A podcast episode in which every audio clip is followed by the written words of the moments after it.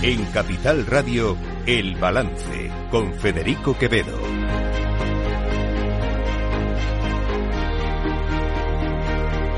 Señoras y señores, buenas noches, bienvenidos este jueves 15 de febrero de 2024. Son las 8, las 7 en las Islas Canarias. Escuchan la sintonía de Capital Radio. Les invito a que nos acompañen desde ahora y hasta las 10 de la noche aquí en el Balance, donde les vamos a contar la actualidad de esta jornada. Eh, miren, eh, durante estos últimos días el Partido Socialista ha puesto mucho empeño, mucho, en eh, focalizar en el Partido Popular, eh, digamos, las incongruencias o las incoherencias de su discurso con respecto al tema de la amnistía o los indultos, etcétera, por ese encuentro de récord que se produjo la semana pasada, en el cual, bueno, ya lo saben ustedes, el Partido Popular dijo que podría, que pudo haber estado, haber sido favorable a unos indultos condicionados a la petición de perdón por parte de Carles Puigdemont y primero obviamente al,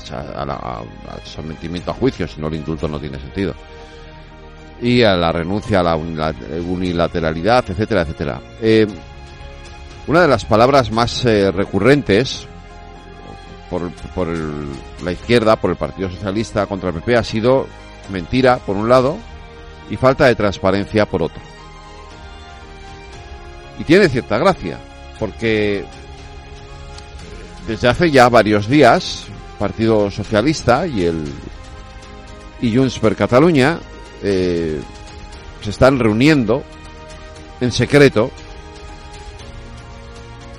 sin luz, sin taquígrafos, con absoluta opacidad para seguir tratando el tema de la amnistía. De hecho, ni siquiera Esquerra Republicana creo que a estas alturas saben de qué están hablando. De hecho, hoy la portavoz de Esquerra, Marta Viralta, hasta se liaba en sus declaraciones. Seguimos insistiendo en que la amnistía es necesaria, es importante y es eh, necesaria lo más pronto posible, porque cada día que pasa sin tener esta amnistía es un día menos para poderla un día, perdón, eh, que lo he dicho al revés. Lo había dicho al revés porque ya no, ni ellos saben qué es lo que dicen ni qué es lo que quieren.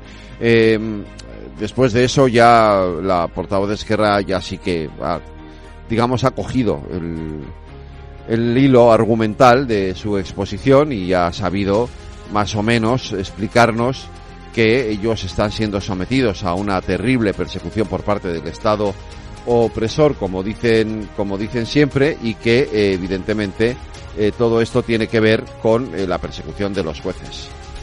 Decía que em, es más necesaria que nunca esta ley de amnistía para terminar con esta situación de persecución política, de situación de injusticia y en este sentido la necesitamos ya para terminar con esta situación de injusticia, justamente porque cada día que no tenemos a la ley de amnistía es un día más uh, sin a poder implementar esta ley, acabar con esta situación injusta y es un día más que le damos también a la oposición, a aquellos que no quieren que se implemente, a los jueces para que puedan continuar con su obsesión de que tiene que seguir la persecución política hacia los independentistas. Fíjense que hoy el consejero de Derechos Sociales del, gobierno de Pere Aragonés, Carles Campuzano, que es un hombre que viene de la antigua Convergencia, eh, dentro de que puedo tener alguna discrepancia con él en torno a esto de la amnistía, es alguien con una con la cabeza muy bien puesta sobre los hombros y con las ideas bastante claras en términos generales, le ha recordado a Junts per Cataluña y también a Esquerra que al final la amnistía la tienen que implementar los jueces. No se nos olvide. Al final la amnistía la tienen que implementar los jueces. Y eso significa que es imposible imposible tener blindada al 100% la posibilidad de que un juez, por unas causas o por otras, tome la decisión de encausar a alguno de los condenados por el proceso. Por eso el propio eh, Campuzano decía, no es descartable que el gobierno esté planteando que llegado a ese extremo se puedan conceder determinados indultos porque haya algunos de los implicados en el proceso que acaben siendo juzgados de una u otra manera por la justicia. Porque al final las leyes son así, además él lo decía muy claramente, es que las leyes son así, no podemos saltarnos a la torera, a la las leyes. Las leyes están para cumplirlas y aunque hagamos una ley que intente evitar que los eh, implicados en el proceso vayan a la cárcel, pues puede darse la circunstancia de que alguno acabe en la cárcel. Porque, por ejemplo, no se pueda eh, eliminar del todo el delito de terrorismo o sea imposible darle la vuelta o, o, amnistiar un delito de alta traición. Y si al final esos delitos se, se, se condenan, se sustancian en un tribunal, pues entonces habrá, habrá que recurrir a la vía, por cierto, de la que hablaba Feijó, de la vía del indulto. En cualquier caso, la cuestión está en que seguimos sin saber, con perdón por la expresión, qué puñetas están eh, eh, eh, acordando ahora mismo Junts y el Partido Socialista. De hecho, hoy le han preguntado a Jordi Turul y se ha salido por petenera. Se entiende bien, está en catalán, pero se entiende. Nosaltres, insisteixo, hi posarem el bo i millor per aconseguir doncs, l'objectiu, que crec que l'objectiu doncs, eh, està assumit i compartit i signat. No, però no, no vull entrar en, en, en generar ni expectació ni especulacions. Ja els insisteixo, quan a Junts per Catalunya eh, arribem a un acord o arribem definitivament a un desacord, doncs ja, ja ho anunciarem. Cuando lleguemos a un acuerdo o lleguemos a un desacuerdo, ya lo anunciaremos. Ah, aquí los demás no pintamos nada, esto ya nos lo contarán ellos cuando ellos realmente quieran, porque de esta es la, de, este es el kit de la cuestión. Y vuelvo otra vez al origen de este, de este editorial, de este monólogo. El PSOE y Junts per Cataluña negocian en secreto, sin luz ni taquígrafos y con una absoluta falta de transparencia, como viene ocurriendo desde el principio, por otro lado, con una absoluta falta de transparencia de la que luego le acusan al Partido Popular. Miren, yo me alegro de que hoy eh, el presidente del Partido Popular, Alberto Núñez Feijóo, haya salido un poco del carril de la amnistía y de los temas nacionales y por fin en la campaña gallega haya hablado de otras cosas que no tienen que ver con esto. Galicia, y ahora ya me las conozco todas, es la mejor comunidad autónoma en conciliación. ¿Por qué? Pues porque llevamos tres años siendo la primera y única comunidad autónoma donde la escuela infantil es gratuita. En Madrid una guardería vale 800 euros. En Galicia a lo mejor vale un poco menos. Pero claro, que tú que tengas un hijo o una hija y que tengas que quitarte tu sueldo 600 euros al mes, o que la Junta de Galicia, con el dinero entre todos, diga la prioridad en Galicia es tener hijos. Por tanto, la escuela infantil es gratuita. No lo hay en toda España. Bueno, aquí estamos ahorrando unos mínimo 2.000 euros por hijo al año. Digo mínimo, porque las guarderías en las ciudades son mucho más caras. Bueno, la tasa de escolarización es la más alta de España en, en, la etapa educativa de la escuela infantil. Claro, son gratuitas. Y al ser gratuito, lógicamente a la gente que no tiene recursos también las puede mandar.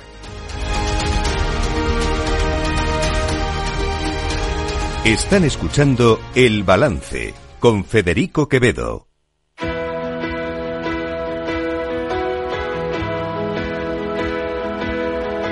Las noticias de El Balance con Federico Quevedo, Aida Esquirej y Lorena Ruiz. Aida Esquirej, buenas noches. Buenas noches. Lorena Ruiz, buenas noches. Buenas noches. Beatriz Miralles, buenas noches a Buenas ti noches. también. La Comisión Europea recorta su previsión de crecimiento para 2024, Aida, y mantiene sus perspectivas para España. Bruselas recorta cuatro décimas la previsión de crecimiento económico de la eurozona este año, desde el 1,2% que proyectaba en noviembre hasta el 0,8% que calcula ahora, tras un invierno en el que los países de la moneda común han rozado la recesión. Tras evitar por la mínima esa recesión técnica en la segunda mitad del año, las perspectivas para la economía europea siguen siendo débiles, como señala el comisario de Economía, Paolo Gentiloni, en la voz de su traductora. Las perspectivas para el primer trimestre de 2024 siguen siendo débiles. En segundo lugar, las condiciones para una recuperación todavía existen. Los precios se han moderado más de lo que habíamos previsto. Los precios de la energía, pues ahora son bastante menores. Para el conjunto de la Unión Europea las recorta del 1,3% al 0,9%. La Comisión mantiene sus estimaciones de crecimiento para España en el 1,7% en 2024, mientras que en 2025 espera que el crecimiento del PIB español sea del 2,1% por el impacto de los fondos de recuperación y resiliencia y gracias también al comportamiento del consumo y la inversión. My view is that Mi opinión es que los componentes reformadores del plan de recuperación español han sido muy ambiciosos y hasta ahora con buenos resultados. La economía española seguirá siendo la que más crece entre las grandes de la zona euro frente al aumento del 0,3% de Alemania, el 0,9% de Francia o el 0,7% de Italia. En cuanto a la inflación, la sitúa en el 3,2% para 2024 y para 2025 en el 2,1%. Christine Lagarde confía en que siga bajando la inflación, aunque aleja una cercana, una cercana perdón, bajada de tipos. La presidenta del Banco Central Europeo ha vuelto a alejar las perspectivas de un recorte de tipos de interés porque todavía no está segura de que la inflación vaya a disminuir de forma sostenible hasta el objetivo del 2%, aunque ya habla de desinflación. Los últimos datos confirman el proceso de desinflación en curso y se espera que nos lleve gradualmente más abajo a lo largo de 2024 a medida que desaparezca el impacto de los anteriores choques al alza y las estrictas condiciones de financiación ayuden a empujar la inflación a la baja. En un discurso pronunciado ante el Comité de Asuntos Económicos y Monetarios del Parlamento Europeo, la francesa ha señalado el estancamiento de la zona euro en el último trimestre de 2023, añadiendo que si bien los datos entrantes siguen indicando una actividad moderada en el corto plazo, algunos indicadores apuntan a una recuperación durante el próximo año. Una de las preocupaciones de Lagarde es la evolución de los salarios como factor que influirá en la evolución de los precios en los próximos meses. La presidenta del Banco Central Europeo prevé que el aumento de los sueldos se convierta en un impulso cada vez más importante de la dinámica de inflación en los próximos trimestres y por eso todavía no se lanza a relajar la política monetaria. El crecimiento de los salarios sigue siendo fuerte y se espera que se convierta en un motor cada vez más importante de la dinámica de la inflación en los próximos trimestres. Esto refleja la rigidez de los mercados laborales y de la demanda de los trabajadores de compensaciones por la inflación. Eso sí, Lagarde distingue entre sectores. Aunque la inflación subyacente ha caído gradualmente, la de los servicios, por ejemplo, muestra signos de persistencia, algo que está sucediendo además en un contexto de enfriamiento de la economía europea que afecta a amplios sectores y que, según apuntan los datos, continuará en el futuro. Hablando de inflación, ah, los precios aumentaron en enero en España y se situaron en el 3,4%. Son tres décimas más que la tasa de IPC registrada en diciembre debido al encarecimiento de la electricidad, aunque lo compensa la bajada de precio de los carburantes. Así lo ha confirmado el INE, que confirma el dato avanzado. Respecto a la subyacente, que excluye alimentos no elaborados y energía, ha seguido reduciéndose en enero, baja dos décimas más, hasta el 3,6%. Precisamente el gobernador del Banco de España, Pablo Hernández de Cos, destaca que pese al repunte, la inflación es ligeramente más baja de lo esperado. Este dato es incluso mejor una inflación más baja que la que preveíamos. Y para mí más importante es la inflación subyacente, ya ha caído tres décimas, ¿no? con lo cual se mantiene esa tendencia a la baja y yo creo que eso son, son buenas eh, noticias. Según ha explicado Hernández de Cos, los economistas tratan de mirar, y sobre todo en estos contextos en los que la volatilidad de la energía y los alimentos está siendo tan importante, el peso de la inflación subyacente, porque permite analizar en mayor medida las tendencias estructurales de la evolución de la inflación. Desde Comisiones Obreras, el secretario general Unai Sordo critica que la inflación siga sin bajar y pide al gobierno medidas contundentes para frenar el incremento de los precios que asegura deteriora la economía. Es preocupante que en España el IPC siga sin reducirse lo suficiente e incluso que aumente. Es verdad que se está reduciendo la inflación subyacente, pero esto no quiere decir que los precios se hayan reducido, sino que se han incrementado menos. Por tanto, el problema es grave. Este incremento de precios deteriora la economía familiar de millones de personas, de trabajadores y trabajadoras. El precio de los alimentos sube una décima respecto al mes anterior y se sitúa en el 7,4%. Los que más han subido en enero en tasa interanual han sido los aceites, más de un 43%, las legumbres y hortalizas frescas, las frutas frescas y la carne de porcino. Eso sí, se va moderando. A mitad del año pasado alcanzaron el máximo del 16,6%. Lo del aceite, desde luego, es un caso aparte. En fin, un incremento de los precios del que no se benefician los agricultores. Hoy han llegado a Madrid para manifestarse delante del Ministerio de Agricultura. Lorena Ruiz. Se han manifestado enfrente del Ministerio a la espera de que el ministro concretase una hora para reunirse. Finalmente, el encuentro ha empezado a las cinco y media y ha terminado sin acuerdo, pero con el compromiso del gobierno para avanzar en una lista con 18 puntos divididos en bloques.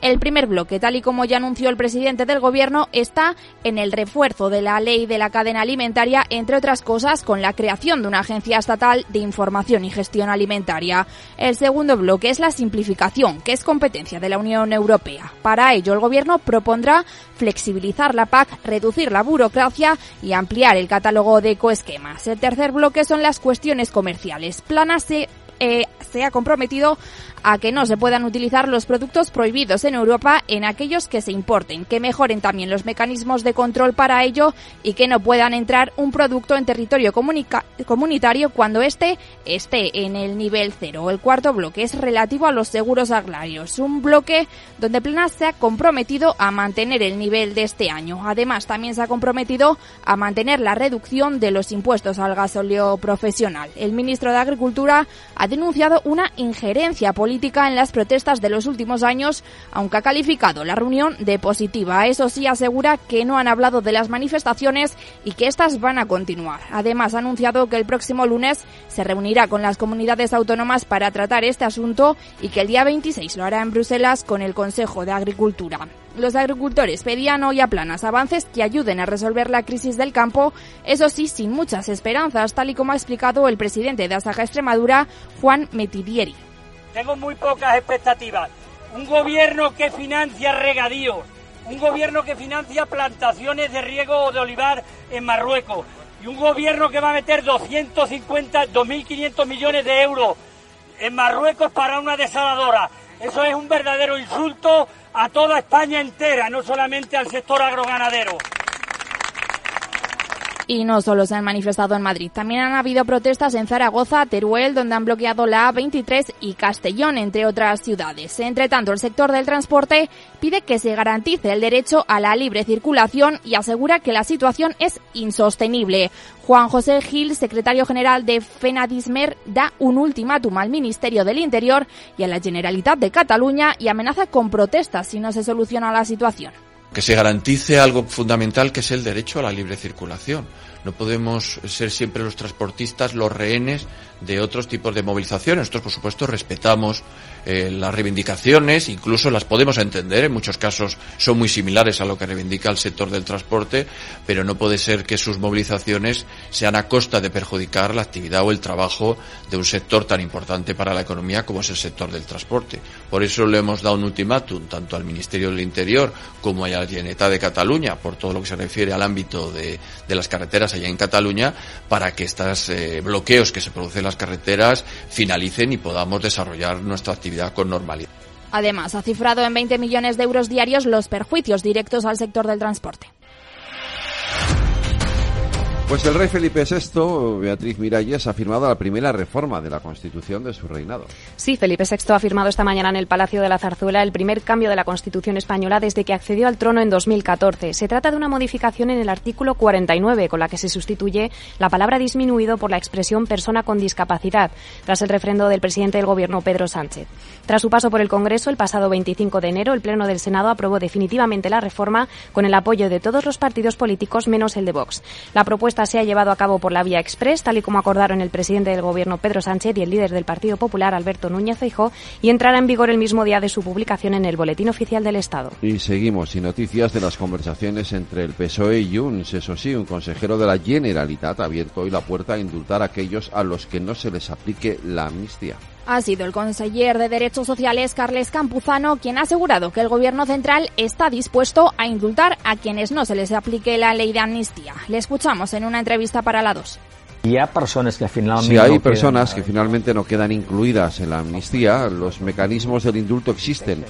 Y el gobierno español está abierto, lógicamente, a resolver por la vía también de los indultos, si conviene, estas situaciones. Aquí estas situaciones.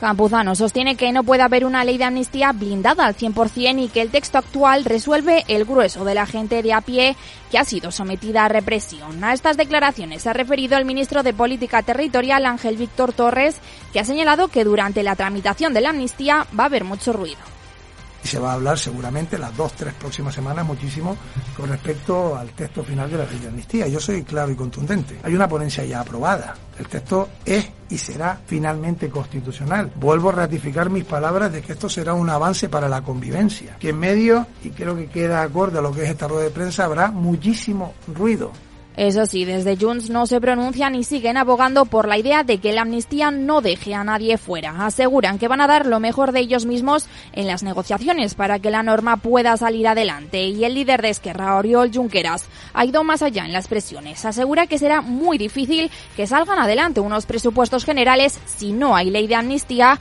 algo que dice sería culpa de Junts. Yo creo que es muy difícil. Es muy difícil que, que pasen uh, ciertas cosas y que nos pongamos de acuerdo en ciertas cosas si no nos ponemos de acuerdo en casi todo, ¿no? Es importante que, que haya acuerdo en todo lo que es bueno. Y mientras tanto, el PSOE ha llevado a la Comisión Europea las negociaciones entre el Partido Popular y Junts en el marco de la investidura fallida de Feijo. Concretamente, han comunicado por carta al comisario de Justicia Didier Reinders que se ha producido un giro en la posición del PP respecto a la amnistía. Han remitido un informe que reúne informaciones publicadas en los medios nacionales y que apuntan al líder de la oposición valorando un indulto para Puigdemont. Con ello pretenden demostrar a Bruselas que desde el PP también creen en la necesidad de un plan de reconciliación con Cataluña. Pues vamos a Aragón. Allí el gobierno del Partido Popular y Vox ha derogado la ley de memoria democrática. Tras cinco años en vigor, la coalición PP-Vox ha derogado este jueves la Ley de Memoria Democrática de Aragón con el voto a favor del partido aragonés y defendiendo que el objetivo es reconocer a todas las víctimas por igual. Desde la oposición critican que estén tratando de tergiversar la historia y el espíritu de la norma para justificar su eliminación y han calificado de dolorosa y triste esta jornada. No han sido los únicos, también las asociaciones memorialistas han mostrado su rechazo y más de un centenar de personas se han congregado a las puertas de las Cortes para acusar al gobierno autonómico de blanquear lo ocurrido. La diputada del PP, Ana Marina, que el nuevo plan de concordia que prepara el Gobierno de Aragón y que ya fue presentado en las Cortes por la consejera de Presidencia, Tomás Hernández, mantendrá las exhumaciones. Un final que ha llegado por la vía de urgencia mediante el procedimiento de lectura única y sin pasar por las audiencias legislativas, tal y como pidió repetidamente la oposición, que, que acusa al Gobierno de aplicar métodos legislativos de apisonadora. Y en los mercados, Aida Esquirej. El IBEX 35 cierra con leves subidas del 0,11% en los 9.927 puntos y se suma al resto de bolsas europeas. En la parte alta del selectivo destacan las alzas en Redella, Unicaja y Acción Energía, mientras que en la parte baja los peores han sido Sabadell, BBVA, Fluidra y Amadeus. Si miramos a Wall Street, tono positivo, el Dow Jones con subidas del 0,78% en los 38.725 puntos, también rebota un 0,49% el S&P 500 en los 5.025 puntos, mientras que el tecnológico, el Nasdaq, que rebota un 0,16% en los 15.884 puntos.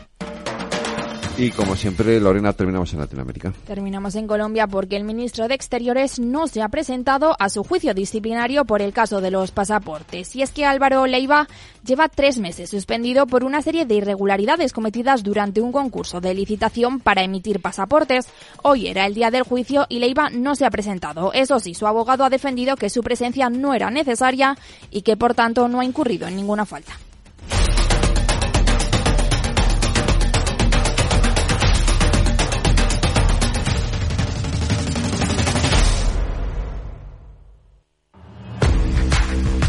Oye, pensando cómo ahorrar en momentos como este con los precios por las nubes. Y todavía no conoces XTB, una nueva forma de invertir pensada para todos. Desde solo 5 euros y cero comisiones hasta 100.000 euros al mes para invertir en acciones y ETFs. Con XTB tu dinero está depositado en bancos españoles y tu broker es uno de los más respetados del mundo, regulado por la CNMV y los principales organismos internacionales.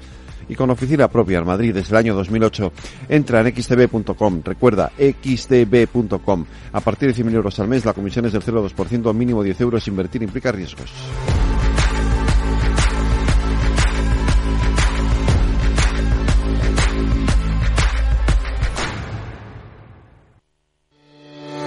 Capital Radio presenta Caser Investment Summit, claves para la gestión de patrimonios en 2024. Nos acompañarán Manuel Alejandro Cardenete, catedrático de Economía de la Universidad Loyola, Salvador Mas, CEO y fundador de GPT Advisor, y Asier Uribe Echevarría, director de Caser Asesores Financieros. El 20 de febrero, de 17 a 19 horas, desde la Cámara de Comercio de Sevilla. Reserve su plaza y asista al programa conducido por Luis Vicente Muñoz en el mail eventos capitalradio.es.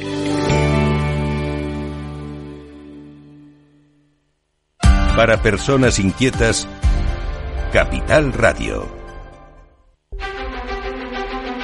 Cada día en el balance nos detenemos en lo más destacado de la actualidad económica y lo diseccionamos en la lupa de Laura Blanco. Laura Blanco, buenas noches. Buenas noches, Federico. Tenemos que hablar de inflación y el dato confirmado ya por fin del mes de enero eh, ha sido un poco peor de lo esperado, ¿no? 3-4%. Eh, la subyacente ahí está lo, lo positivo, se modera al 3,6%. Pero Federico, ¿sabes cuánto ha subido el aceite de oliva en los últimos tres años? Es que ese es el tema, ¿no?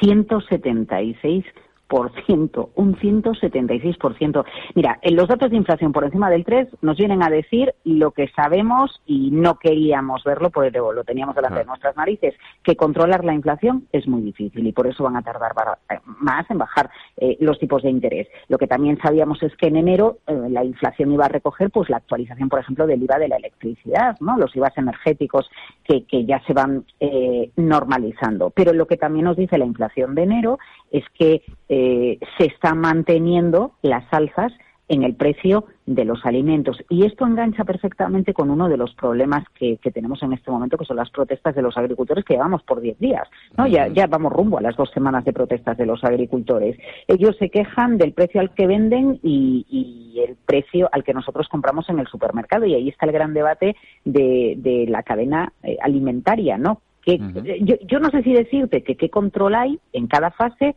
o todo lo que pasa desde que un producto se produce hasta que nosotros lo compramos. Porque a veces pienso, Federico, no, me quiero poner muy radical, pero claro, las cadenas de supermercados tienen que pagar al personal donde venden el precio de los productos. Eh, el transportista tiene que cobrar, la gasolina también cuesta, ¿no? Es decir, la, cadena, desde que sale un producto del campo hasta que nos llega a nosotros, eh, eh, afecta a muchas personas afecta a muchas empresas, afecta a otras industrias y ahí es donde tenemos ahora el gran dilema, ¿no?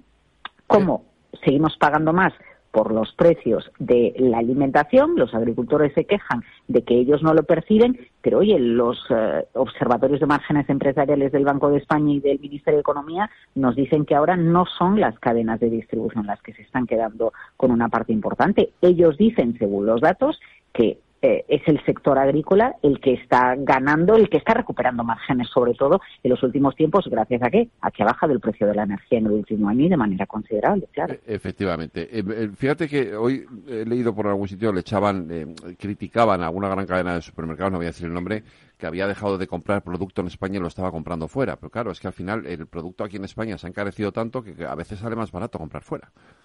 Mira, esto es lo que en economía llamamos, yo creo que alguna vez lo hemos comentado, ¿no? La demanda elástica o la demanda inelástica. Tú y yo vamos al supermercado. Si nuestro poder adquisitivo no llega, ¿qué hacemos? Compramos el producto más barato. En muchas ocasiones dejamos de comprar el producto más caro. Lo que hacemos es adaptarnos. Es una demanda elástica. A lo mejor seguimos comprando naranjas, pero variamos la naranja. Seguimos comprando cereales, pero en lugar de comprar la marca Kellogg, ¿no? La americana, que cuesta el paquete 4 euros o 5 euros, pues optamos por comprar la marca blanca, del supermercado y nosotros nos adaptamos.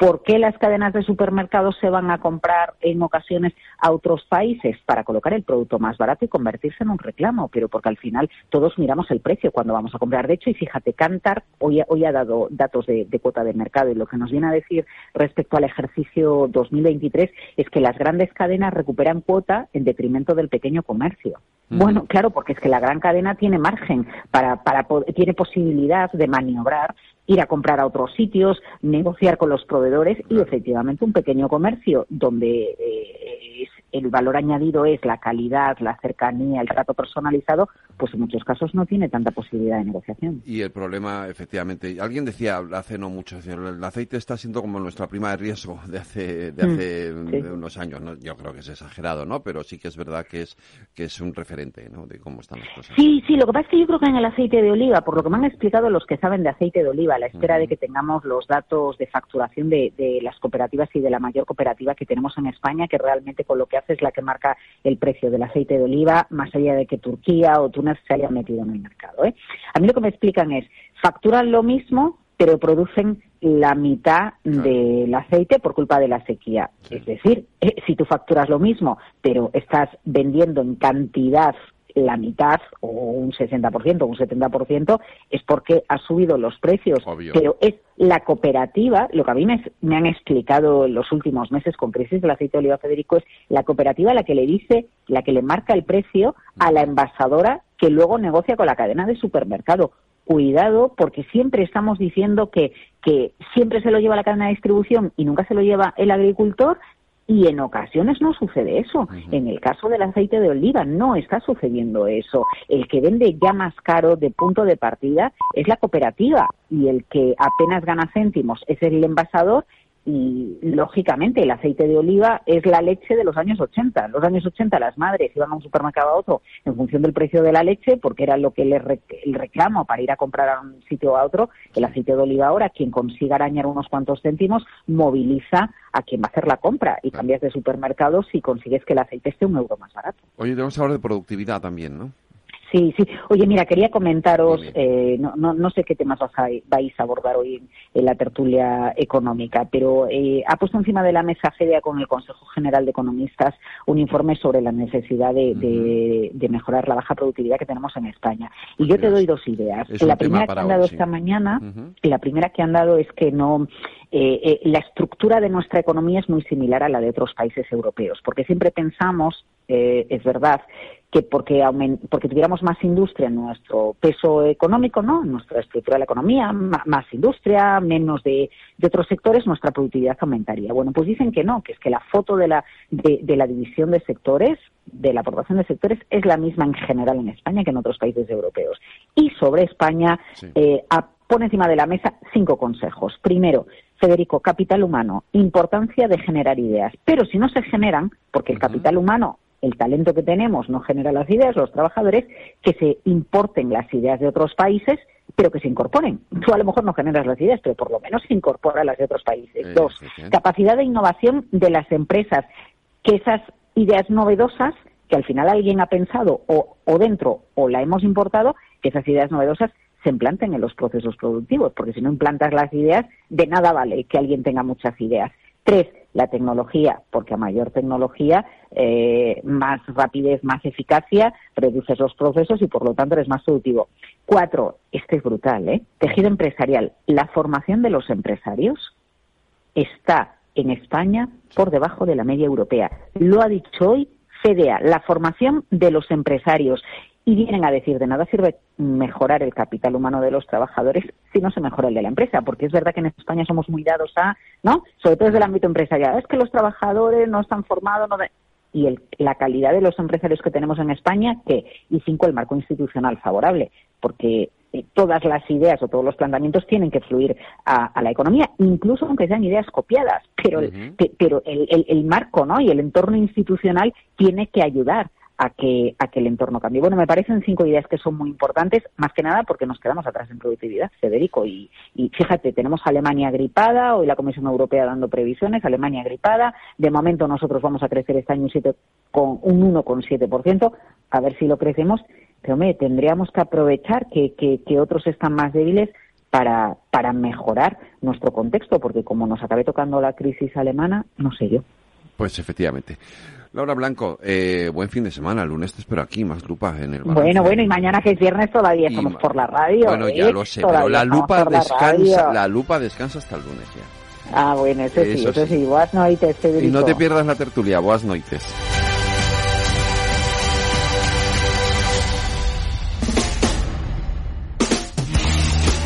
El balance de los deportes. Sergio Gea, buenas noches. ¿Qué tal, Fede? Buenas noches. ¿Por dónde quieres empezar? ¿Champions? Champions. Obvio. Bueno, pues ¿Eh? Ayer, ayer tuvimos ese partido de la, de la Real que cayó contra el PSG 2-0. La verdad que se me veía Fede bastante complicado incluso empatar y al final acabó cayendo la, la Real Sociedad, ¿no? Pero bueno, lo bueno de esto es que hay partido de vuelta y en Donosti. O sea que, pues mira, esperaremos a ver a ver qué pasa. Y además, Eh, bueno, fue, sí, fue un 2-0, pero bueno, es, es remontable.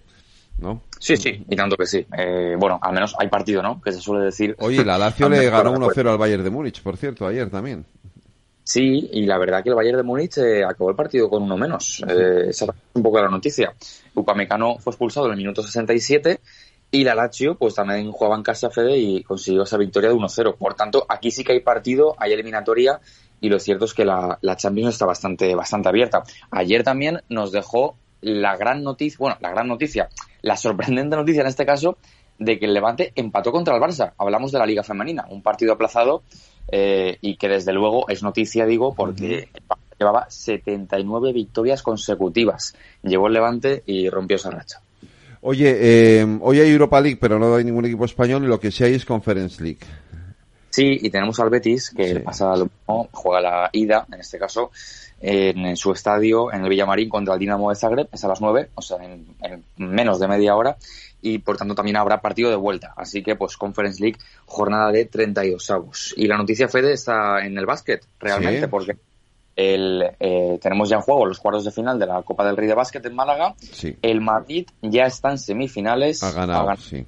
84-79 a UCAM Murcia. Pero eh, más allá de la victoria, que es un poco o era previsible, la noticia está en que le ha costado mucho ¿eh? ganar a UCAM Murcia.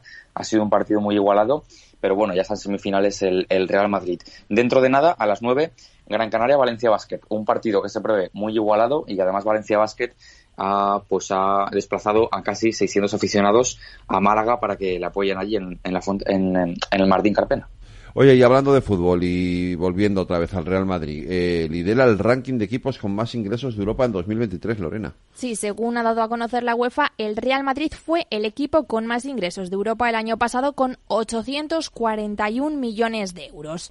De esta forma lidera un podio que completa el Manchester City con 836 millones y el Barcelona que generó 815 millones. Sin embargo, es la Premier la liga que más equipos ha logrado meter dentro del top 20. Y es que los ingresos totales de la competición inglesa están cifrados en 6.500 millones de euros, una cifra que es muy superior a la de sus perseguidores. La liga está cifrada en 3.300 millones y la Bundesliga en 3.200. Habría que sumar las dos para poder alcanzar a la Premier. Sergio, a lo mejor con esos ingresos ya sabemos dónde va a acabar Mbappé, que te ha dicho que se va del PSG.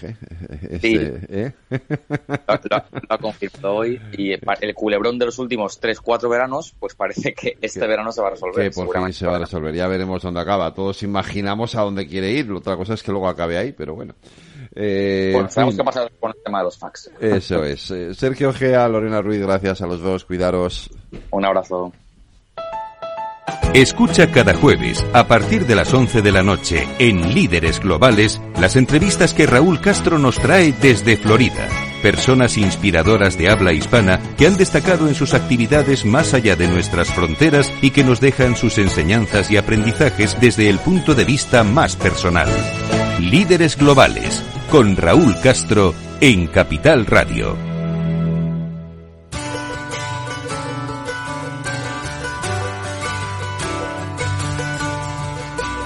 Los jueves, en el balance, nos preguntamos qué mundo queremos para el futuro de la mano de Federico Quevedo y Fernando Prieto. Futuro sostenible, la mirada en verde de El Balance.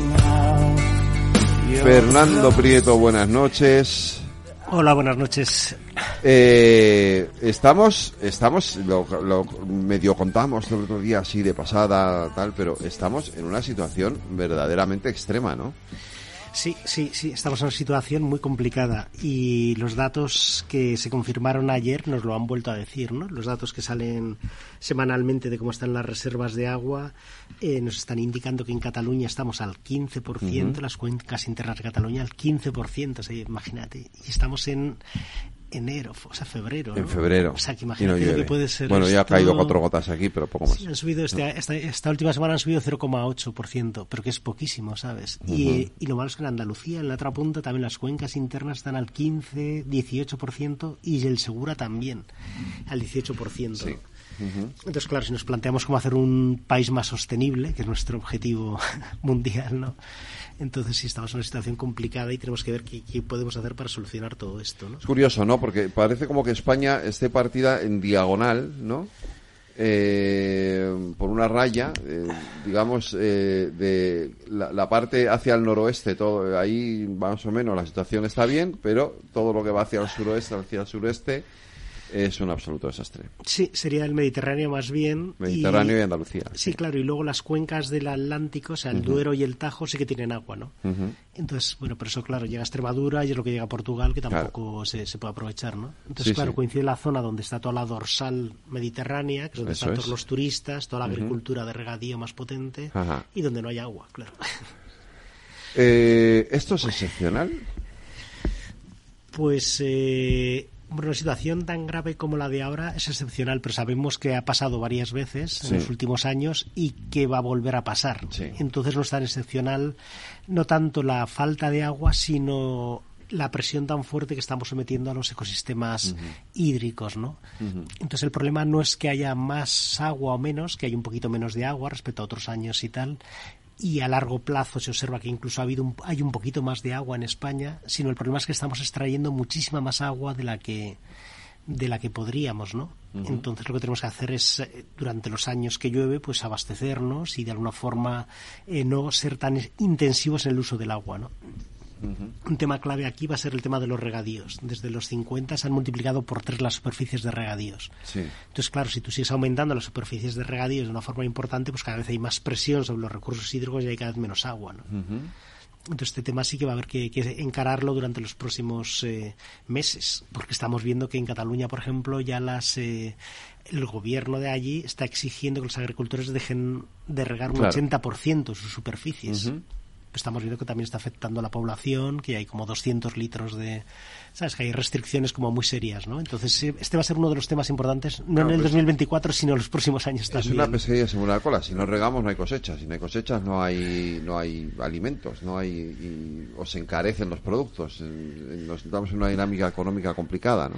Sí, es complicado, pero hay, por ejemplo, el tema del olivo ¿Sabes? La, está carísimo el aceite de oliva. Entonces, claro, es horroroso. ¿no? 173% lo que ha subido el aceite de oliva en un año. Claro, entonces sí que estamos viendo pues que la sequía está determinando de una forma importante pues que se encarezca ese alimento y de alguna forma pues eh, nos afecte a todos, ¿no?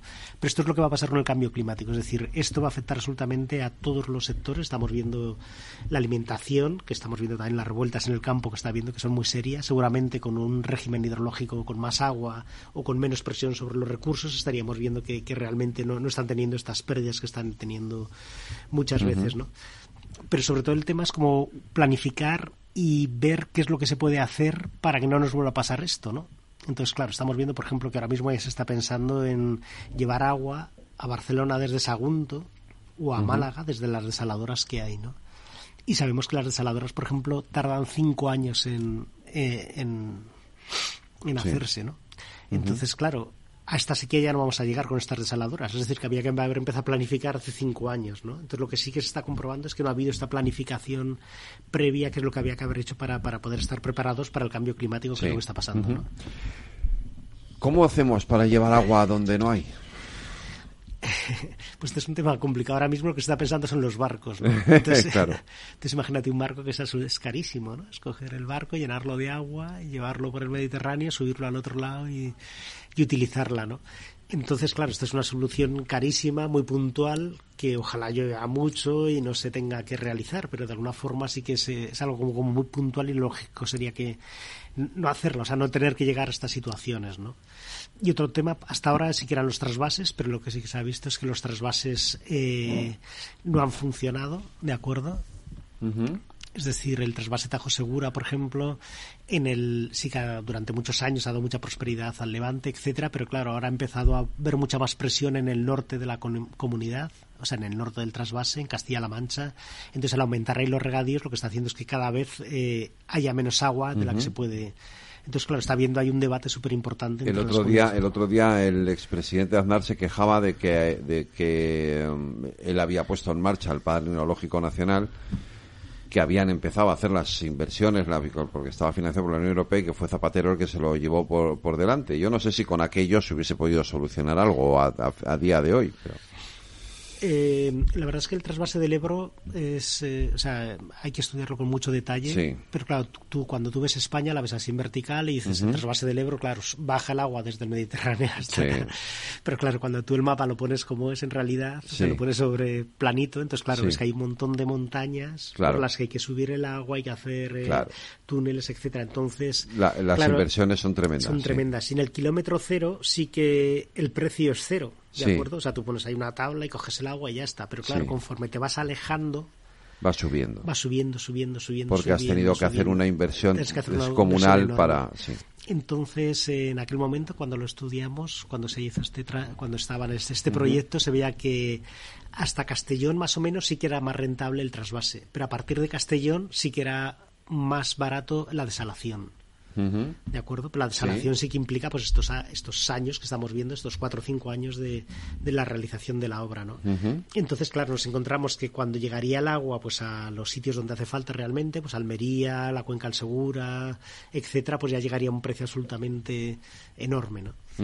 Entonces, claro, en ese aspecto. Y luego también, como has comentado al principio, claro, cuando hay sequía en el Mediterráneo, hay sequía en todo el Mediterráneo. En todo el Mediterráneo, sí. Entonces No hay, es- hay una parte que sí y otra que no. Que es se todo. pueda llevar de Sí. allí al otro lado, ¿sabes? En los años que hay mucho agua, na- nadie va a hablar de agua. Claro, y además hay que recordar que es que el Ebro desemboca ahí, claro, desemboca con poca agua ya. Y desemboca ya con poca agua, porque han aumentado muchísimo también los Sí. regadíos, tanto en Cataluña como en Aragón, sobre el río Ebro. Entonces, claro, Sí. toda esa agua se evapora o transpira antes y entonces esa agua ya no llega hasta el final, ¿no? Eh, hay- esta afirmación me, hace- me resulta curiosa porque no, yo no la había oído. ¿En España no llueve menos?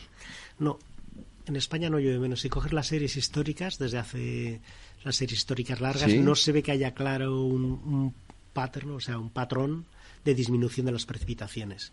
Sí que en algunas zonas concretas sí que ha disminuido, bueno, Sí. y ahora en concreto, por ejemplo, en Cataluña o Sí. en otras zonas sí que está habiendo una presión muy fuerte, pero en general está lloviendo más o menos igual. Lo que está cambiando es la presión a la que estamos sometiendo los recursos hídricos. Sí. Es decir, si nosotros aumentamos muchísimo los regadíos, es que no hay agua que corra por los por los ríos, claro, porque es que de alguna forma los ríos es que prácticamente desaparecen, que es lo que está pasando en, en Cataluña, por ejemplo, ¿no? O si ponemos muchos aguacates, por ejemplo, en Málaga, ¿no? Entonces dejamos a la propia ciudad de Málaga sin. Eh, recursos para beber, o sea, sin y también si aumentamos mucho los turistas en determinadas zonas también va a haber una presión El exceso, te iba a preguntar, el exceso de turismo también afecta, evidente. Quiero decir, no el exceso de turismo, no lo quiero llamar exceso, pero es evidente que el turismo se ha disparado Ya, y eso claro, es una presión, también. es una presión Esa- mayor. Eso presiona, Y claro. luego si pensamos también en los Vale. campos de golf, etcétera, entonces lo que estamos haciendo es como presionar muchísimo más el sistema, ¿no? Entonces lo que tenemos que hacer es eh, utilizar el agua pero de una forma como mucho más inteligente, gastar Sí. menos, buscar cultivos. Vale, la gestión. Es, o sea, aquí es una cuestión más de mala gestión que de que no llueva. Claro, claro, o sea, no es una cuestión ecológica, ¿no? Sino que es una cuestión más de pura y dura gestión, ¿no? Entonces esta gestión es lo que va a haber que, que pensar durante los próximos años para ver exactamente cómo, cómo se hace esto. Y una de las partes importantes va a ser la reducción de los regadíos. Esto es una hora fatal con los tal y como está ahora mismo el tema de, de la agricultura y tal, pero sí que es cierto que hay muchos fondos de inversión, grandes fondos de inversión que están invirtiendo en enormes zonas de regadío que muchas veces no tienen esta rentabilidad tan eh, ¿sabes? Están hablando del Ya. 7-8%, entonces realmente no da para tanto. Si tuviéramos muchísima más agua, sí, pero si no, es que es imposible que funcione, ¿no? Cuando, claro, eh, cuando tú me dices que no llueve menos, Sí. yo voy a hacer de Pepito Grillo aquí. Vale. Eh, porque o de abogado del diablo porque yo sé de unos cuantos que dirán ves no hay cambio climático sigue lloviendo lo mismo Lo que está claro, o sea, la evolución de las temperaturas sí que es algo totalmente evidente. este es el tema Y las precipitaciones sí que lo que se ha observado, y esto sí que está totalmente eh, dicho por la ciencia, es que hay más fenómenos irregulares. Es. Entonces esto, Vale. o sea, va a haber más sequías, más inundaciones, que este año, por cierto, no ha habido inundaciones porque tampoco ha llovido de una forma importante, ¿no? Ya. Pero sí estas sequías y inundaciones y lo que hace es que sea mucho más irregular y de alguna forma Vale, sí que y está haciendo intensas. que la gente no pueda utilizar ese agua. Es decir, Ajá. más o menos hay la misma cantidad total de agua, pero no puedes atraparla en los embalses. Claro, a lo mejor las lluvias son más intensas y, menos, y tenemos menos capacidad de apropiarnos de ese agua, ¿no? Claro, y muchas veces torrenciales y muchas veces con... Por una ley física, que si sube la temperatura, se evapora más agua. Si se evapora más agua, lógicamente debe de llover más. El problema es que llueve más en forma de tormentas o de danas Claro, es algo, es algo, así. El Mediterráneo también está subiendo mucho la temperatura, entonces de alguna forma sí que se producen estos fenómenos meteorológicos extremos que estamos viendo que son complicados y que se nos, nos afectan a todos, a los agricultores también. Sí existe el cambio climático. El cambio climático es que ya no, o sea que nadie va a discutir que no existe el cambio climático. Uy, no sé qué decirte, los hay que sí. Sé, pero Los hay que lo ponen muy en duda, pero bueno, pero, pero en fin, había que explicarlo esto así porque está claro. Lo que es evidente es que eh, tenemos que cambiar nuestro modelo nuestro modelo agroalimentario, nuestro modelo agrícola, sin duda, a la fuerza.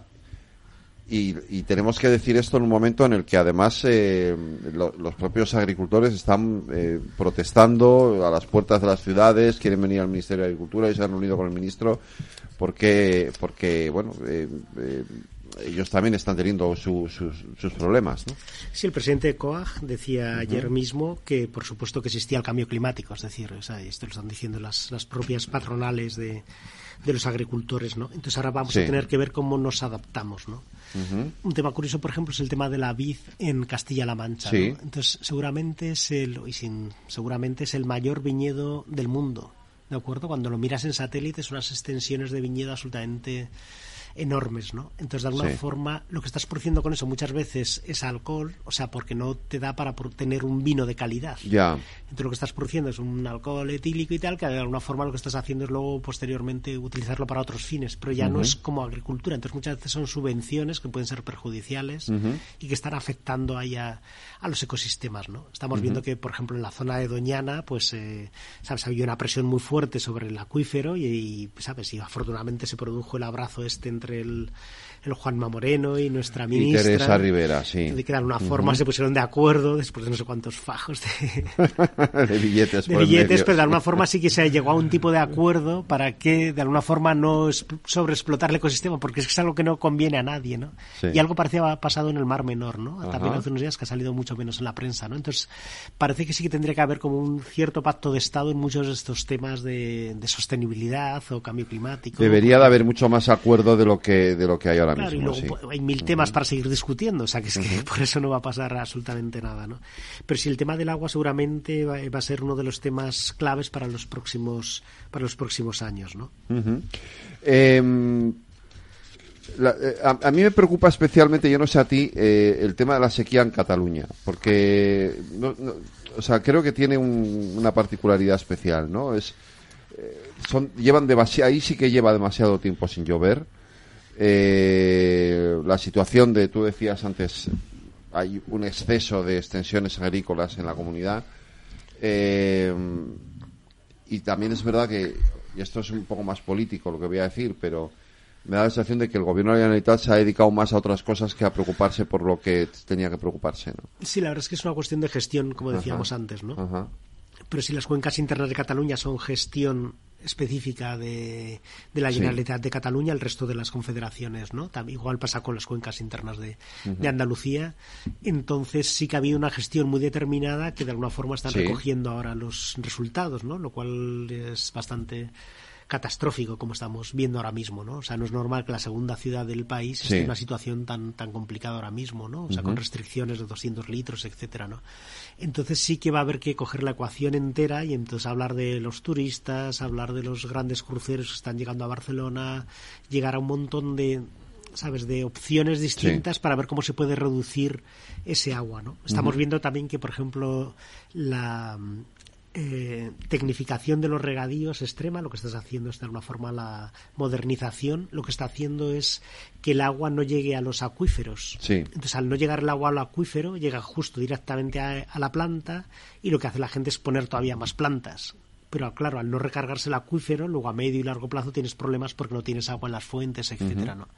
Otro de los temas ahí importantes también ha sido en el conjunto de Cataluña el tema de, de las grandes granjas de, de cerdos, ¿no? Entonces, claro, ¿Por qué? porque también consumen muchísimo agua, ¿no? Ahora mismo sí que decían que, que había más números de cerdos en, en Cataluña, Cataluña que, que, población, ¿no? Entonces, de alguna forma, si tú haces eh, situaciones así como muy intensivas, explotaciones muy intensivas que están pivotando sobre el mismo Sí. recurso, lo que te estás encontrando en que en un momento determinado pues puede haber problemas serios y es lo que está pasando, ¿no? Entonces, yo que sé, los campos de golf, o sea, que hay un montón de temas distintos. Ahora es, eh, no va a haber una bala de plata para solucionar la sequía, pero sí que va a haber como una especie de tarta que vas a tener que ir eligiendo distintas opciones para de alguna forma solucionar esto de una vez, ¿no? ¿Qué hacemos, Fernando? ¿Llevamos agua en barcos o construimos desaladoras? Pues ahora mismo para este verano y tal y como está no va a quedar seguramente más remedio que lo de que lo del agua en del barco, Lo cual es bastante catastrófico, ¿no? Pues sí. Y bueno, en las desaladoras sí que habrá que empezar a hacerlo. Esto sí que se empezaron a hacer cuando.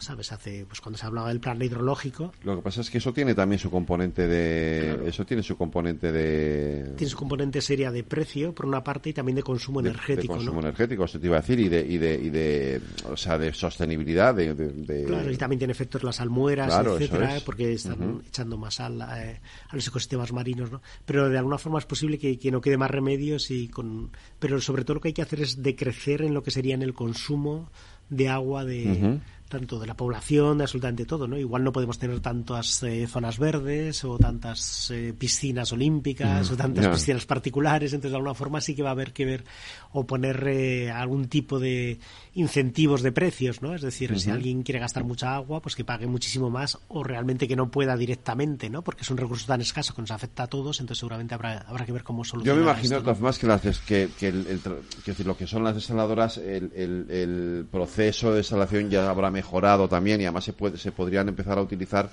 eh, recursos eh, energéticos sostenibles, ¿no? Lo que, se lo que son energías renovables, eh, digo yo, que tendría sentido, ¿no? Sí, ahora se está utilizando las, eh, pero claro, cuando tú produces con una renovable, lo que estás haciendo es vertiéndolo toda la red y luego cuando la coges de otro sitio, para la desaladora sí que estás utilizando más energía renovable que, que fósil, ¿no? Entonces, en principio es mejor ahora que hace Sí. 15 años, ¿no? Eso es positivo, ¿no? Pero de todas formas, como es tan intensivo y, y gastan tanta energía, que lo mejor sería el agua que no, que no usemos, ¿no? En ese aspecto, ¿no? ¿Cuánto tiempo se tarda en construir una desaladora?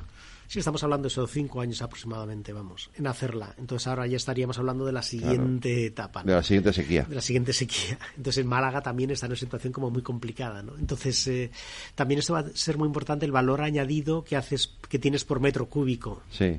¿De acuerdo? Entonces, si tú estás, eh, yo que sé, produciendo, no sé, pues eh, frutas o verduras o tomates y estás sacándole una gran rentabilidad, Ajá. a lo mejor sí que puede tener sentido ese metro cúbico ahí. Pero si van a ser, yo que sé, usos eh, consumtivos o de lujo, por ejemplo, un campo de golf, pues a lo mejor puede ser más interesante no permitirlo. De acuerdo en ese aspecto, ¿no? O los parques muchas veces en las ciudades. A lo mejor hay que ver cómo, pues, sabes, cómo ahorrar en cada uno de esos sitios, ¿no? Y hay otra parte muy importante que tampoco se ha trabajado del todo, que es la depuración de las aguas 100% de las eh, de las industrias y de las y de las ciudades, ¿no? Las ciudades sí que han disminuido su consumo de agua Sí. durante los últimos años, es decir, que es una cosa que, que ha sido que ha sido importante, ¿no? Y han mejorado la depuración, pero todavía falta mucho mucho por hacer. Recordemos que hay varias multas importantes para España en, en depuración de aguas que estamos pagando absolutamente todos los españolitos y que es que de alguna forma sí que sería uno de los temas claves que habría que, que resolver durante los próximos meses y, y años, ¿no? Si hemos visto que en este mes de enero, mes de enero, que se supone que es un mes de lluvias, de nieves, etcétera, los embalses están por debajo del 10%, ¿qué nos puede pasar en verano? Sí, el 15% estarían ahora. Sí. Pues pinta muy mal. La verdad es que esto pasó hace unos años, pero luego hubo un mes de abril impresionante y empezó a llover, a llover, Sí. a llover y, se recuperaron absolutamente todos los... eh, ¿Sabes? Y pasamos todo el verano así de milagro, pero Sí. pasaron. Pero eso es poco probable, ¿no? Entonces eh, se aproximan y este año todavía está la niña, o sea, el niño. Entonces, de alguna forma, sí que seguramente va a haber sequía y va a haber aumentos de temperaturas para este verano. Entonces, no Sí. queda más remedio que la adaptación, sí o sí. La adaptación al cambio climático va a ser como muy importante en los próximos meses. Pues de todo esto tendremos que, que seguir hablando en los próximos eh, los próximos días. Por cierto, ¿lo, anuncio, lo, lo anunciamos? No, pues no lo anunciamos. Vale, sorpresa para el próximo programa. No vaya a ser que luego sí, que luego en 15 días las cosas fallan. Pero tendremos sorpresa. La próxima semana tendremos un invitado muy especial en el próximo en el próximo... Sí, vamos, vamos a decirlo. Va a venir el consejero de Medio Ambiente de la Comunidad de Madrid y hablaremos de todo esto también con él aquí en, en Futuro Sostenible. Fernando, te espero entonces en 15 días. Un abrazo. Muchas gracias. Cuídate.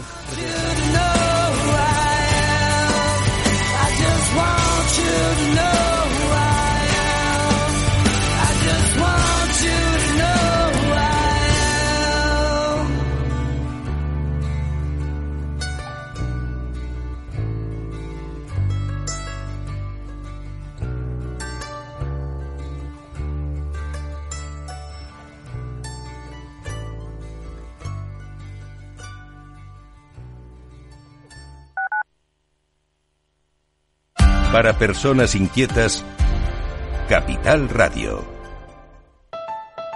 Escucha cada jueves, a partir de las 11 de la noche, en Líderes Globales, las entrevistas que Raúl Castro nos trae desde Florida.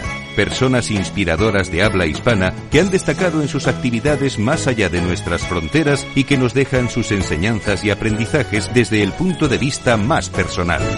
Líderes Globales, con Raúl Castro, en Capital Radio.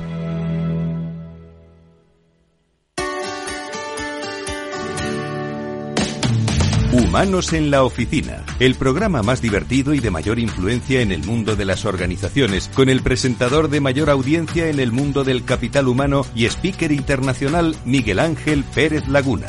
Todos los viernes a la una de la tarde en Capital Radio.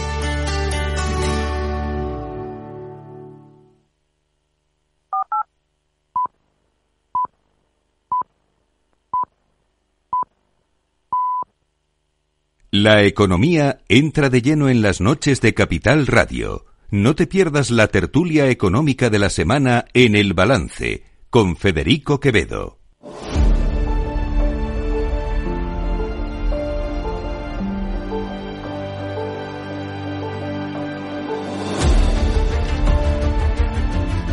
Las nueve de la noche, una hora menos en las Islas Canarias, en la sintonía de Capital Radio, llega nuestro tiempo de tertulia económica, la mejor tertulia económica de la radio española. ¿A que sí, Fernando A mí no me cabe Y parte del extranjero. Y parte del extranjero, claro que sí, Alberto Oliver.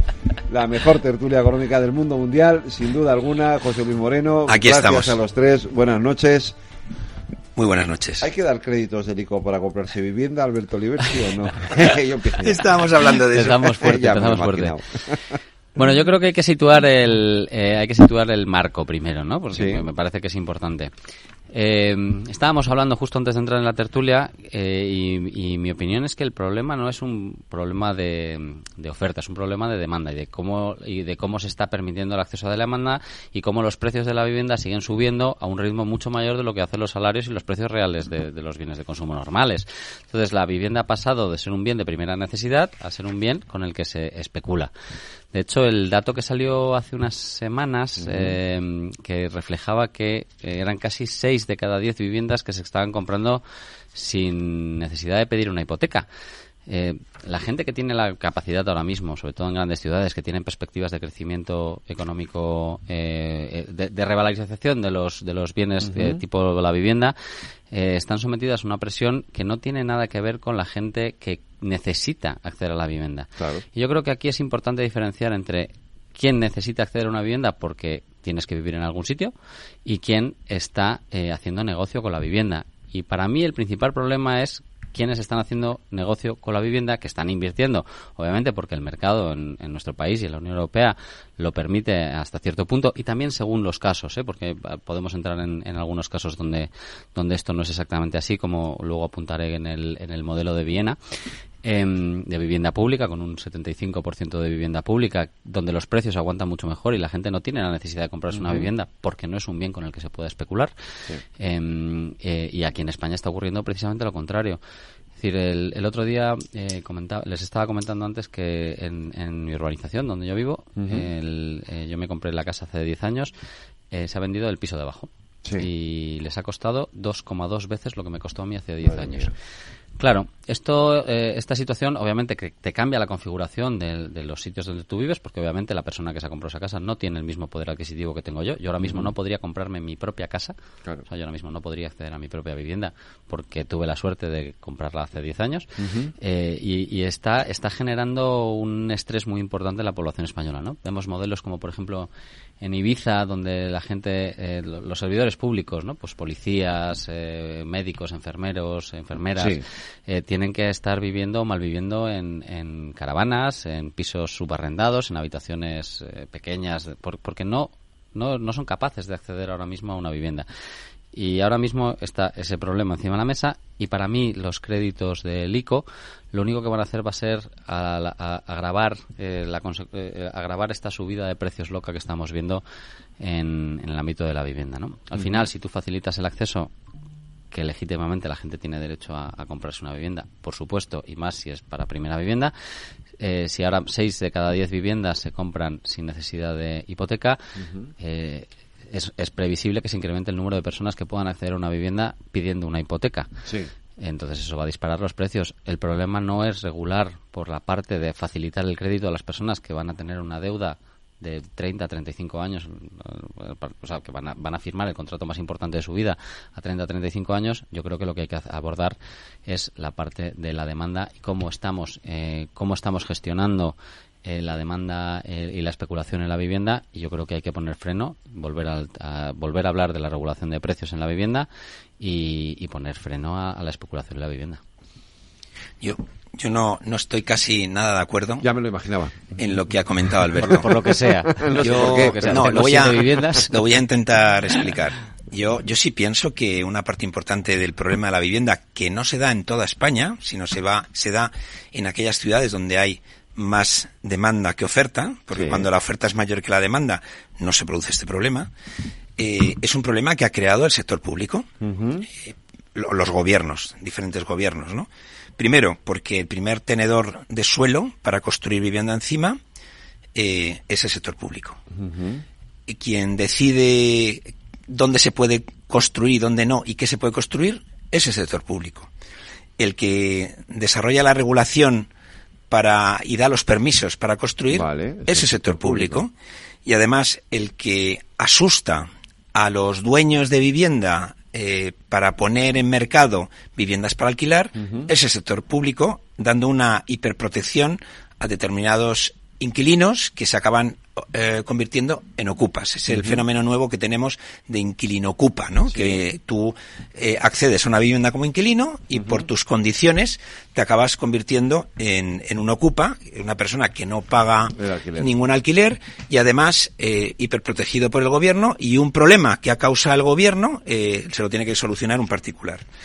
España durante muchos años, por la legislación que teníamos, pasó a ser un país de, siempre decíamos, de propietarios. Eh, la, legislación que hubo eh, favoreció que esa clase media incipiente que había en nuestro país eh, en época de la dictadura, bueno, pues fueran accediendo pues a comprar vivienda, una parte eran viviendas de protección pública, eh, de construcción pública y, luego eh, ese, ese, ese país de propietarios, pues por las razones que sea, eh, ha empezado a evolucionar hasta un país que tiene que ser de inquilinos porque muchos no tienen capacidad económica para comprarse una vivienda.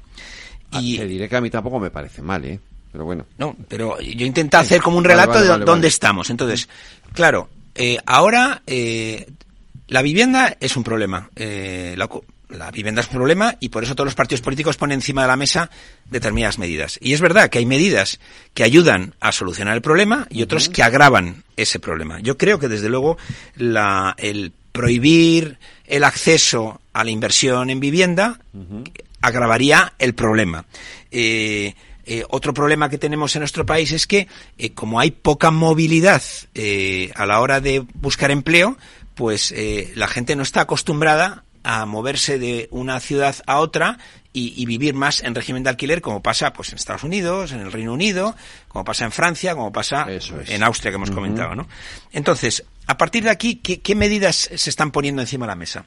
Está eh, esto de los avales, que ya se puso en marcha en el Reino Unido, se está poniendo en marcha en algunas comunidades autónomas, y ahora el Gobierno de España lo ha planteado con el ICO, que es, bueno, aquellas personas que no tienen ahorrado un dinero reciben un aval del gobierno y entonces eh, con ese aval eh, ya pueden dar la entrada a un piso que van a comprar. Vale. Hay algunos estudios, se han hecho públicos, que dicen que esto eh, no, no favorece realmente a los, a los futuros propietarios porque lo que hace es realmente encarecer la vivienda. Sin embargo, eh, tanto los promotores como los bancos eh, son favorables a esta medida porque lo que hacen es que más personas que antes no tenían capacidad para acceder a la vivienda la van a tener, ¿no?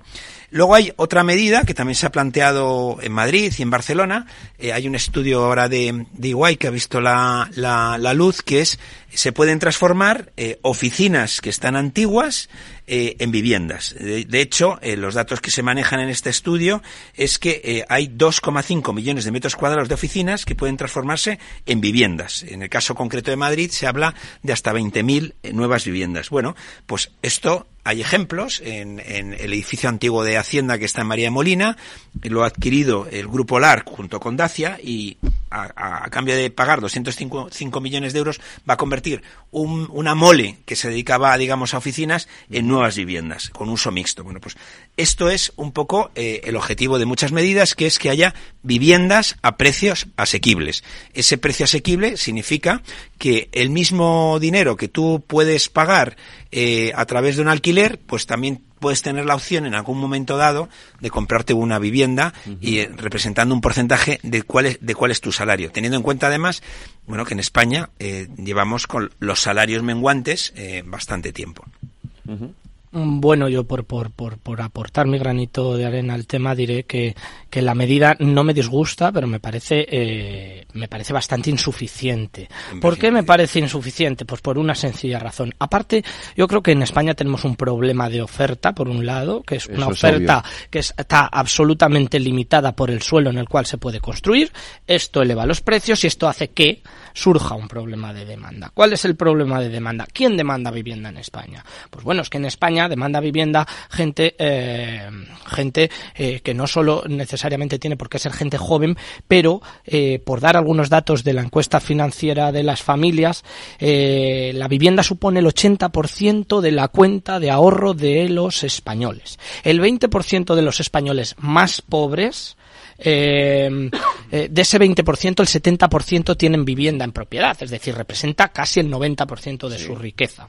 Eh, esta medida, ¿por qué digo que es insuficiente? Pues es insuficiente porque cuando uno quiere adquirir una vivienda en España no necesita solo el 20% eh, del valor, ¿no? Sino que va a necesitar además otro 15% añadido en forma de impuestos. Quizás también nos tenemos que plantear dar incentivos, no solo a nivel, en este caso, autonómico, sino a nivel nacional desde el punto de vista de, eh, de, los impuestos que se pagan en la adquisición de una vivienda, porque muchos jóvenes, y esta medida de hoy creo que afecta a aquellos que ganan, eh, mm, son menores de 35 años, tienen familia, ¿no? hijos a cargo, y además eh, no superan los 37.800 euros brutos anuales. Y esto es lo que a mí me preocupa, porque siempre se sacan estos datos, ¿no? 37.800 euros brutos anuales. Estamos hablando, eh, eh, oiga, de, gente que no es eh, multimega millonaria, quiero decirte. Es eh, la clase media española, eh, aunque nos pueda parecer un sueldazo o unos ingresos extraordinarios. Entonces, bueno, lo que tenemos que calcular es en función de la renta disponible, es decir, qué dinero le queda al ciudadano a la hora de decidir adquirir una empresa. No es 37.800 euros brutos anuales, como dicen, cuando tenemos una presión fiscal del 40%. Es decir, a mí esto, estos datos a la hora de, llevar a cabo medidas, sinceramente, pues, eh, o, de, proponer políticas públicas, no me, no me, no me, terminan de convencer. Si bien creo que, bueno, pues se pueden, eh, se pueden llevar a cabo. Eh, sí, ahí sí me permites un poco, cuando desde el Ministerio se hacen los cálculos de a qué personas vamos a favorecer a la hora de conceder un préstamo del ICO para poder acceder a las viviendas, yo creo que las personas que hacen esos cálculos eh, están muy alejadas de la realidad porque claro, no es lo mismo 37.500 euros mm. eh, de renta anual o de ingresos brutos anuales en Madrid que en Segovia, Obviamente en Cádiz. que en La Coruña, sí. No es lo mismo. Y tampoco es lo mismo, no solamente porque el nivel de riqueza de ese salario es distinto en un sitio que en otro, sino que el coste de la vivienda en una ciudad como La Coruña, una ciudad como Segovia, una ciudad como Zaragoza, una ciudad como Madrid, no tiene nada que ver.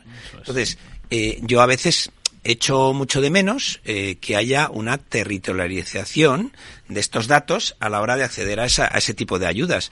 Porque claro, eh, lo que puede resultar como una gran ayuda para comprar una vivienda en Ciudad Real a un matrimonio joven, pues en Madrid puede sonar hasta ridículo. Alberto, querías añadir algo. Sí, bueno, varias cosas. Em, yo no sé si conocéis la paradoja de Bres, que es, es, una, es, una, es un teorema eh, eh, formulado y probado por un matemático que lo que viene a decir es en el terreno de la automoción, ¿no? de, que añadir un carril más a una carretera normalmente lo que acaba produciendo es un incremento del tráfico y un mayor eh, embotellamiento dentro de las, de las vías carreteras. Y aquí está pasando un poco lo mismo. Pero yo os quería preguntar una cosa. Eh, esto ya se ha probado, ya se ha probado, se ha analizado. Eh, en Londres eh, se, se, hizo exactamente esta política de vivienda entre el año 2013 y 2019. El informe que llegó al, al Parlamento británico fue tan demoledor que tuvieron que retirar las ayudas inmediatamente, porque los costes de la vivienda habían duplicado a los costes de las ayudas. Es decir, el efecto que había tenido los, los avales había beneficiado esencialmente a los promotores de la vivienda. Y bueno, o sea, podemos mirar, eh, por ejemplo, el, eh, podemos podemos ver lo que pasó. Dices, no, es un problema de oferta porque no hay terreno Pero en ese informe se habla de que no se incrementó la oferta. Entonces, cuando tú mantienes la oferta... Efectivamente, es que además no se incrementó la oferta. Es, decir, el problema. que el, eh, que el, el problema es la demanda. Eso es. Entonces, pero tú estás dejando al sector privado gestionar el dinero público. Es lo mismo que con las ayudas que se dan a los inquilinos. Quienes se acaban beneficiando de los incrementos de precios que se producen en las viviendas en alquiler, de las ayudas que dan directamente a los inquilinos, son los, eh, son quienes alquilan esas viviendas. Es decir, pero es que esto es que esto ya se ha aprobado y a mí lo que me llama la atención es que no hagamos una evaluación de políticas públicas donde se miren todas estas cosas. Y además, es un problema de oferta, ¿no? La paradoja de Bres, no, de Bras, de, de perdón, no, no, solo opera en, el, en, en, términos de vehículos en carreteras. Aquí en España tenemos una, un ejemplo extraordinariamente bueno que viene a reflejar que el incremento de la oferta no reduce en absoluto los precios, sino todo lo contrario. Eh, cuando, eh, antes de que estallase la burbuja inmobiliaria en los años 2000 a 2007, España construía más vivienda que Francia, que Italia y que Alemania todas juntas. Entre 2000 y 2007 no bajó el precio de la vivienda en ningún lugar de España. Entonces, vamos a dejar de hacernos trampas al solitario en este sentido. Eh, lo comentábamos antes también, en, Estados Unidos están dando, eh, eh, en Estados Unidos, que es la meca del libre mercado por excelencia, está ocurriendo una cosa extraordinariamente curiosa que tenemos que prevenir aquí. La gente que, gana más dinero, la gente que trabaja en grandes tecnológicas en Nueva York, ya no puede acceder a la vivienda en Nueva York. Lo que está haciendo es eh, comprarse viviendas en otros lugares, pues por ejemplo en Delaware.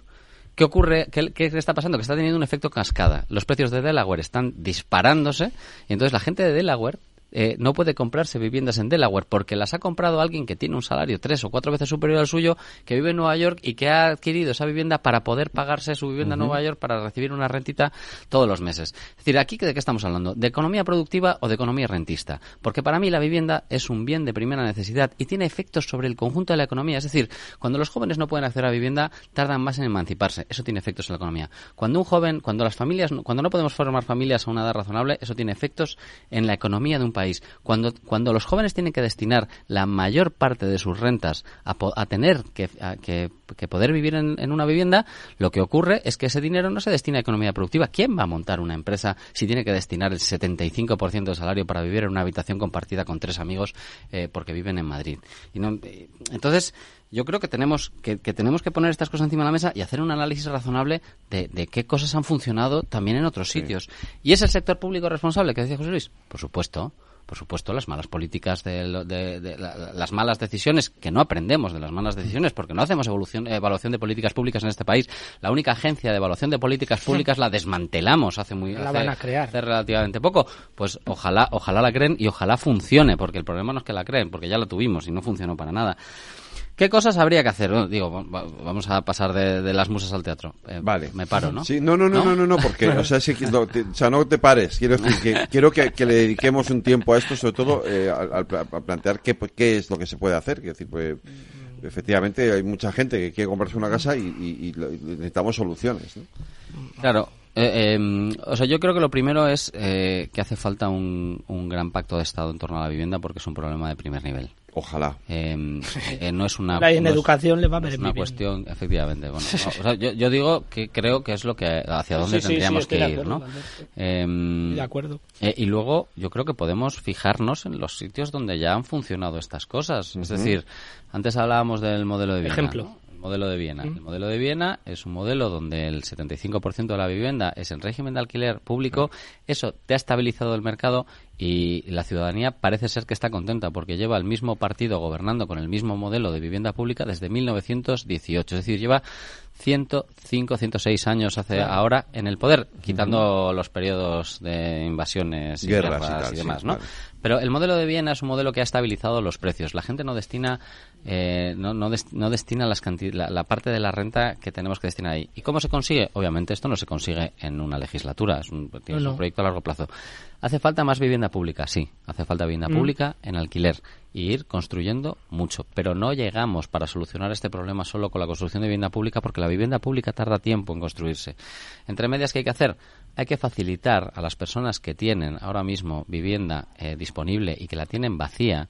Hay que poner, hay que poner, desde la administración eh, se tienen que poner todos los medios para que estas personas pongan las viviendas a disposición del público, porque comentábamos el dato antes, desde el año 2000 el número de viviendas en la Comunidad de Madrid se ha duplicado, el número de viviendas en la Comunidad de Madrid se ha duplicado, la población no se ha duplicado ni de lejos. Entonces, lo que está habiendo también es una acumulación de vivienda por parte de determinados propietarios, legítimamente. O sea, si en el modelo que tenemos es lo, normal, cuando el marco lo pone la administración y cuando ese marco es la de regulación, pues eh, acabamos con, con, pues que cada uno toma las decisiones individuales que más le benefician.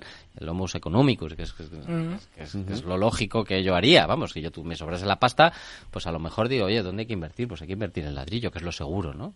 Entonces hay que establecer un marco para que toda la gente que tiene vivienda en, en, propiedad y que no la está alquilando porque simplemente está especulando con ella, eh, hay, que hay que facilitarle de manera muy activa la posibilidad de eso, con seguridad en el alquiler, con seguridad en, en la rehabilitación energética. Oye, la administración te rehabilita la vivienda y la tienes que mantener en, en alquiler durante un periodo de siete años para volver a recuperarla a unos precios de mercado. La administración tiene que facilitar todas estas cosas. Y luego también hay un tema, es, es verdad que la, la, administración no puede eh, construir vivienda nueva a una velocidad suficiente como para dar respuesta a ese problema, pero en determinadas situaciones yo creo que se podrían habilitar el derecho de tanteo por parte de la Administración para aumentar el parque de vivienda más rápido de lo que estamos haciendo. Estamos hablando de, no entro en, por poner un ejemplo, no, no quiero que lo cojáis al pie de la letra porque la situación de los pisos, por ejemplo, de la Sareb quizás no sea la más adecuada, pero eh, hay muchas inmobiliarias y muchos bancos que quieren deshacerse de, su, en su balance de determinados activos. Oye, la administración puede eh, mediar, puede hacer bonos. José Luis sabe de bonos mucho más que nos, mucho más que yo. Seguro que la administración puede hacer, puede emitir bonos para comprar vivienda a precios razonables y ponerla en el mercado lo más rápido posible. afortunadamente, Alberto, para mí esperaba un expropiese por último, pero bueno, he visto que, que, te has moderado bastante. A ver, la metodología para el cambio. la metodología para el cambio. cuando hablamos de telefónica. La metodología para el cambio y la transición hacia ese modelo que tú eh, estás destacando, el modelo de Viena, pues bueno, yo creo que es muy difícil que venga de manos de la construcción por parte del sector público. Pero si es verdad que, por ejemplo, ¿por qué no se agiliza? Eh, mm, creo que son 18 meses entre la promoción y la entrega de una vivienda. Es decir, eh, ¿por qué no se agiliza, por ejemplo, herencias testadas no resueltas? ¿Por qué una impugnación de un testamento, de un gran patrimonio, puede tirarse hasta más de 30 años sin resolverse y la administración no interviene para nada y el juez no resuelve y hace caso a uno de los herederos. Es decir, aquí hay muchas trabas que tienen más que ver en muchos casos con mecanismos puramente burocráticos que con lo que es la oferta de la vivienda de la vivienda pública. Yo no sé cuál es la solución. Obviamente construir por parte de, del sector público y no venderla y no venderla como, ha, ocurrido, como ha ocurrido sí sí sí O sea, sí, sí, vivienda en alquiler por parte del sector público, pero luego la vivienda que está en propiedad, ya me contarás tú a mí cómo se adquiere. Si es verdad que hay una parte que tienen los bancos y que desean deshacerse y que probablemente ahí el sector público puede negociar precios y ponerla en alquiler ¿Es suficiente eso para controlar los precios, que es el objetivo final que yo creo que estamos poniendo encima de la mesa?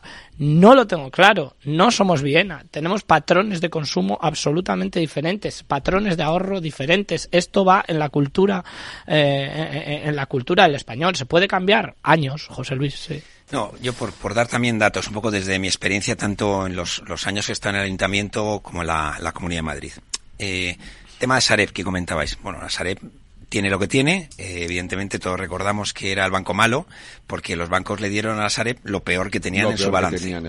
Entonces lo, la mayor número de, de, de, digamos, de propiedades que eran buenas se han ido vendiendo y lo que le queda a la Sareb realmente es, es prácticamente. por, eso decía que no tomaseis la Sareb como ejemplo, decía. no, pero, yo me acuerdo que, a ver, que en la, en la época, en la época del Ayuntamiento de Madrid, cuando gobernaba Manuela y luego, luego José Luis como, como alcalde de Madrid, sí que hay, hay una posibilidad de que el Ayuntamiento compre eh, propiedades para luego poner en alquiler y no te creas tú que hay eh, que son muchas las operaciones que se hacen. Eso es importante.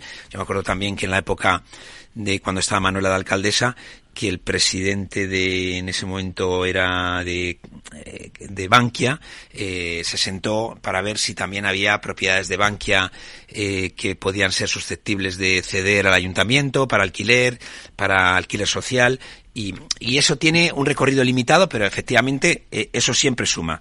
Segundo, eh, tenemos en las grandes ciudades, eh, todos cuando pasemos grandes ciudades, vemos unos solares que se llaman vacíos urbanos, que muchas veces decimos, ¿y esto? ¿Esto qué hace aquí? Bueno, pues muchas veces en la planificación urbanística, ese solar tiene una caracterización eh, de uso de servicios colectivos, está reservado o bien para una escuela, o bien para un centro de salud, o bien para un centro deportivo, que muchas veces no tiene demanda, y como no tiene demanda, pues eh, se, se, tiene ese solar ahí disponible eh, ad perpetua, ¿no? Es decir, algunos solares pues llevan 35 años, 50 años ahí pendientes. Bueno, pues eh, evidentemente el ajuste vial y de suelo de usos mixtos, que en la planificación urbanística de ese tipo de suelo te permita eh, adaptarlo a la demanda que va a cambiar en las ciudades, pues también ayudaría.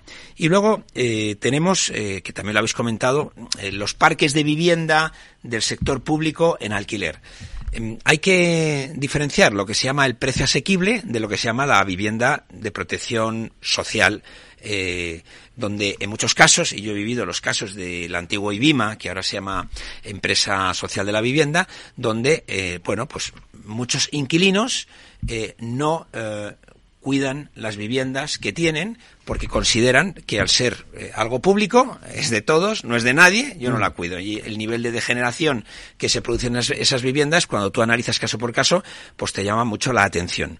Y luego ocurre lo mismo con, con el índice de ocupación. Eh, en un aspecto donde, ocupación con K, eh, un aspecto donde sí que se tiene que ser muy digamos, muy fuerte por parte de la administración es diferenciar la ocupación con K mafiosa, de la ocupación eh, con necesidades familiares. En algunos casos, eh, yo eh, he visto casos donde se utiliza pues el sistema de patada a la puerta, ocupación y a partir de ahí una un alquiler en segundas vueltas a familias con necesidades. Es decir, que igual que en el fenómeno de la inmigración ilegal tenemos, digamos, mafias asentadas en el circuito y, y, no hay que y una cosa es lo que pasa con las personas que para mí eso es lo más importante y otra cosa son las mafias.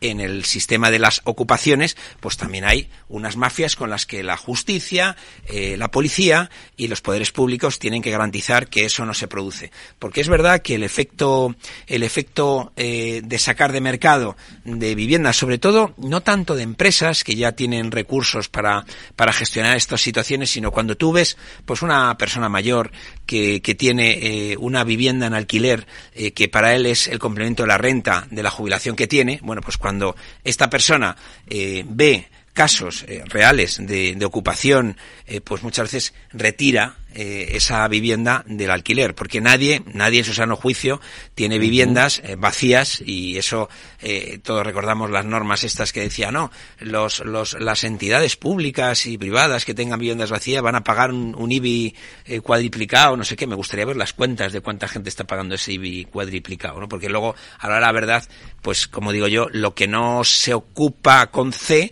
es muchas veces porque la gente tiene miedo a que se le ocupa con K. Entonces, digo, eh, el principal eh, responsable del problema que es un problema, pero también es una oportunidad que tenemos en nuestro país y en algunas grandes ciudades como Madrid con la vivienda, es el sector público.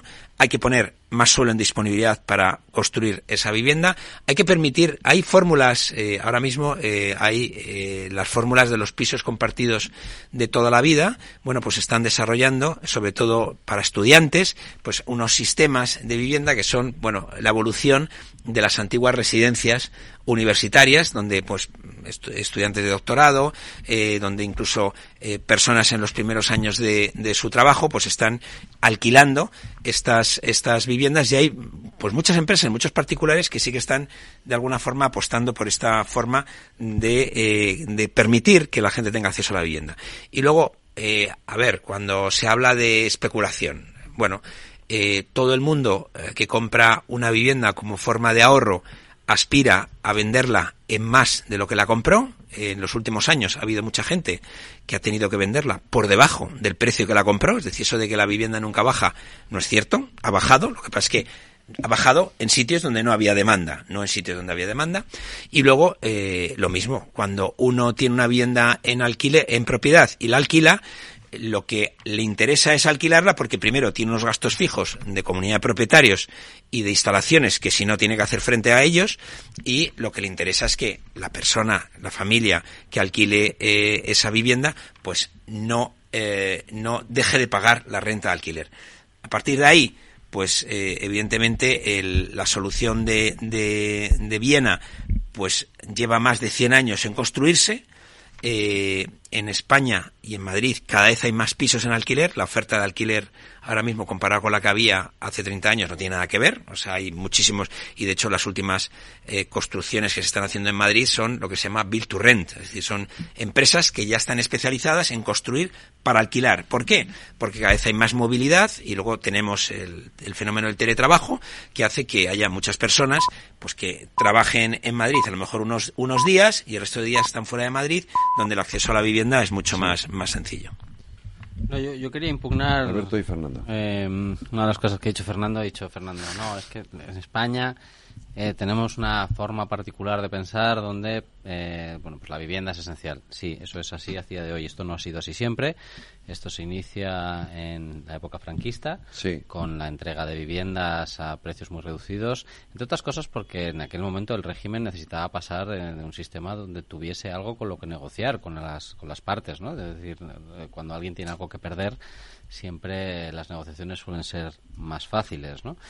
Y, y, es un modelo que ha funcionado, y es decir, llevamos un modelo que, que, se ha implementado, porque antes, eh, yo, recuerdo perfectamente, bueno, recuerdo que mis abuelos me contaban, lo normal era vivir de, alquiler. Eso es. En realidad, todos, todo lo que hoy es renta antigua, que ya cada vez queda menos, eso viene derivado de una situación donde la mayor, la, inmensa mayoría de la gente vivía de alquiler. es decir, la transición de la España que alquilaba y que donde la vivienda no era un bien con el que se especulaba a la España que compra y donde la vivienda está teniendo unos precios disparados, se ha, sido una transición en los últimos 50, 60 años, ¿no? ahí está. Ahí está. Entonces yo lo que quería impugnar no era eso. Es decir, yo recuerdo cuando la gente, cuando impusieron el, el carné por puntos, que decían, ah, España no, no va, no, va a ser incapaz de adaptarse al carné por puntos, nos vamos a pasar el carné por puntos para el, el triunfo, la gente va a seguir conduciendo a 180 kilómetros por la carretera y va a seguir bebiendo con varias copas de más.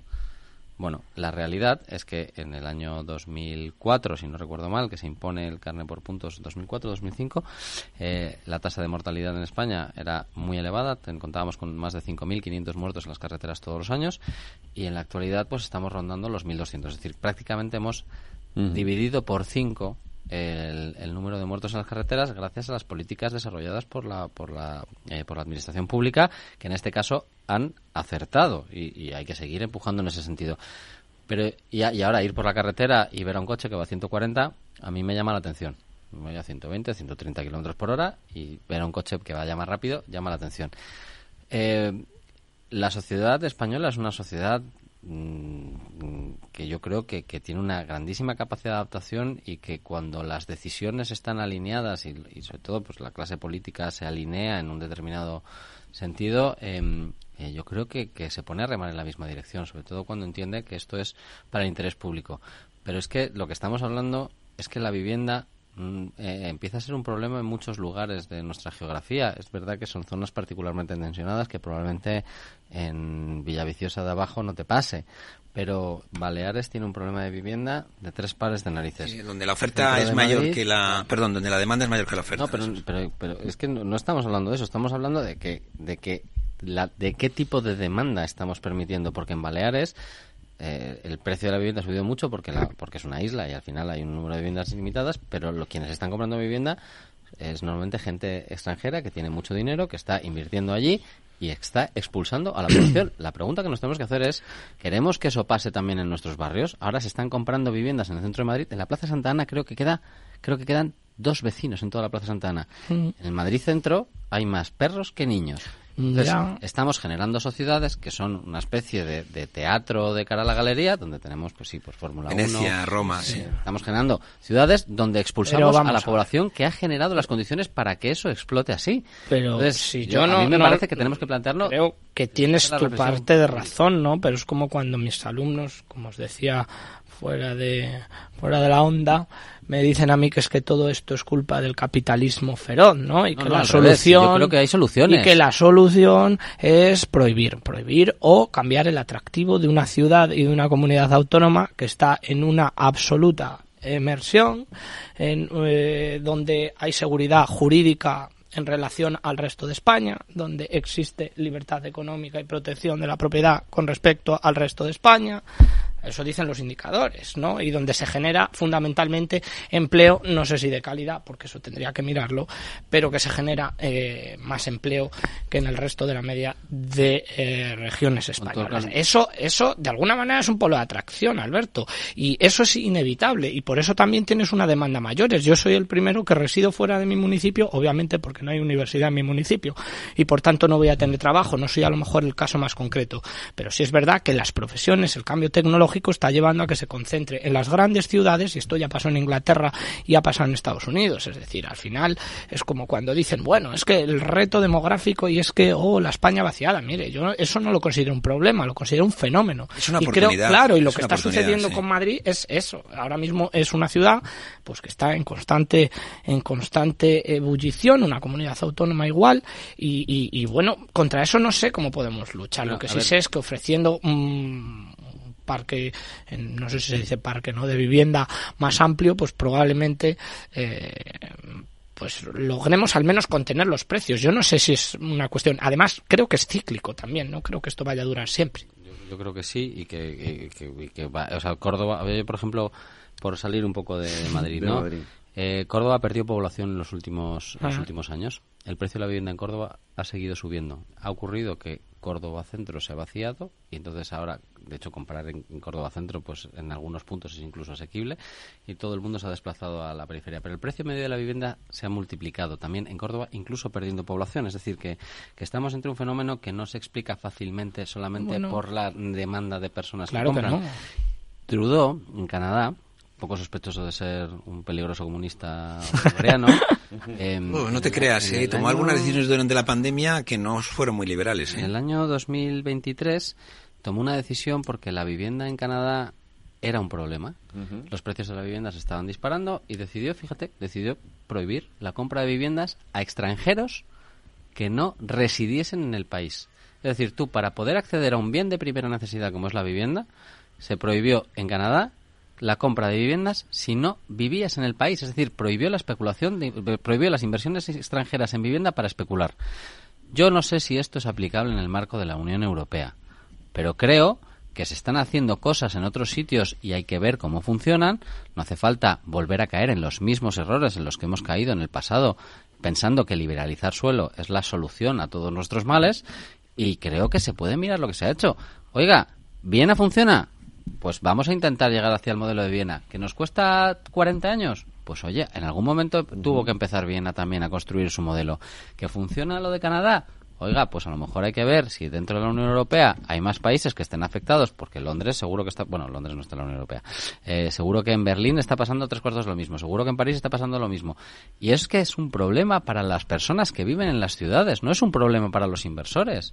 Si o sea, la cuestión principal para mí es dónde ponemos el foco, en las personas que vivimos en los sitios o en eh, la movilidad de los capitales que permiten la especulación con determinados bienes que desde mi punto de vista deberían ser esenciales. Entonces, eh, vamos a poner primero el foco en qué es lo que queremos proteger y luego abordémoslo. Obviamente, yo creo que en esta mesa hay visiones diferentes sobre cómo, eh, o sea, sobre si la vivienda es un bien de primera necesidad o la vivienda es un bien de mercado con el que se puede especular libremente. Yo ahí, Alberto, si, me permites, o sea, al final estamos hablando de, de las ciudades, es decir, el, las personas no vivimos donde queremos vivir, vivimos donde podemos pagar el lugar donde, donde acabamos viviendo. Digo, esa es una reflexión.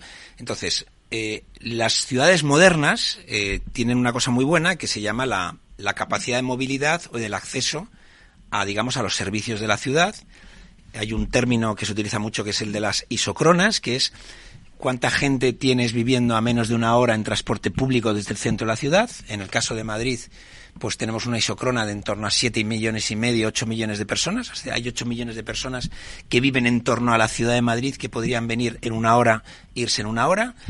Eh, todo el mundo en transporte público, la gente dirá, bueno, una hora es mucho, es poco. Bueno, pues depende con quién te compares, ¿no? En, cuando yo viví en Londres, que viví aproximadamente unos tres años, pues había gente que vivía a dos horas y media de donde trabajaba. Ahora mismo con todos los temas del teletrabajo, eh, tanto en Europa continental como en el Reino Unido como en España, cada vez hay más personas que están tomando la decisión de vivir, digamos, a una hora en, en, digamos, en viaje en tren eh, o en vehículo del centro de trabajo, con lo cual tú eres capaz de encontrar pues eh, una vivienda mucho más amplia y, desde luego en un sitio más suele ser más bonito que si vives en el centro y eso es lo que al final mm, va, va ayudando a solucionar este problema porque evidentemente eh, decirle a las personas que nos oyen que con medidas públicas van a poder elegir dónde van a vivir es mentirles porque esto no es así. Esto no es así, en ningún país es así.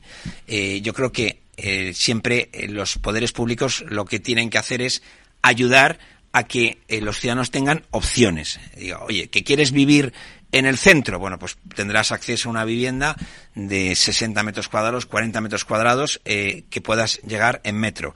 ¿Que quieres una vivienda mucho más grande? Pues seguramente tendrás que llegar en tren o en tu vehículo, dejándolo en un centro y luego cogerás un tren. Es decir, yo creo que esas son las opciones buenas.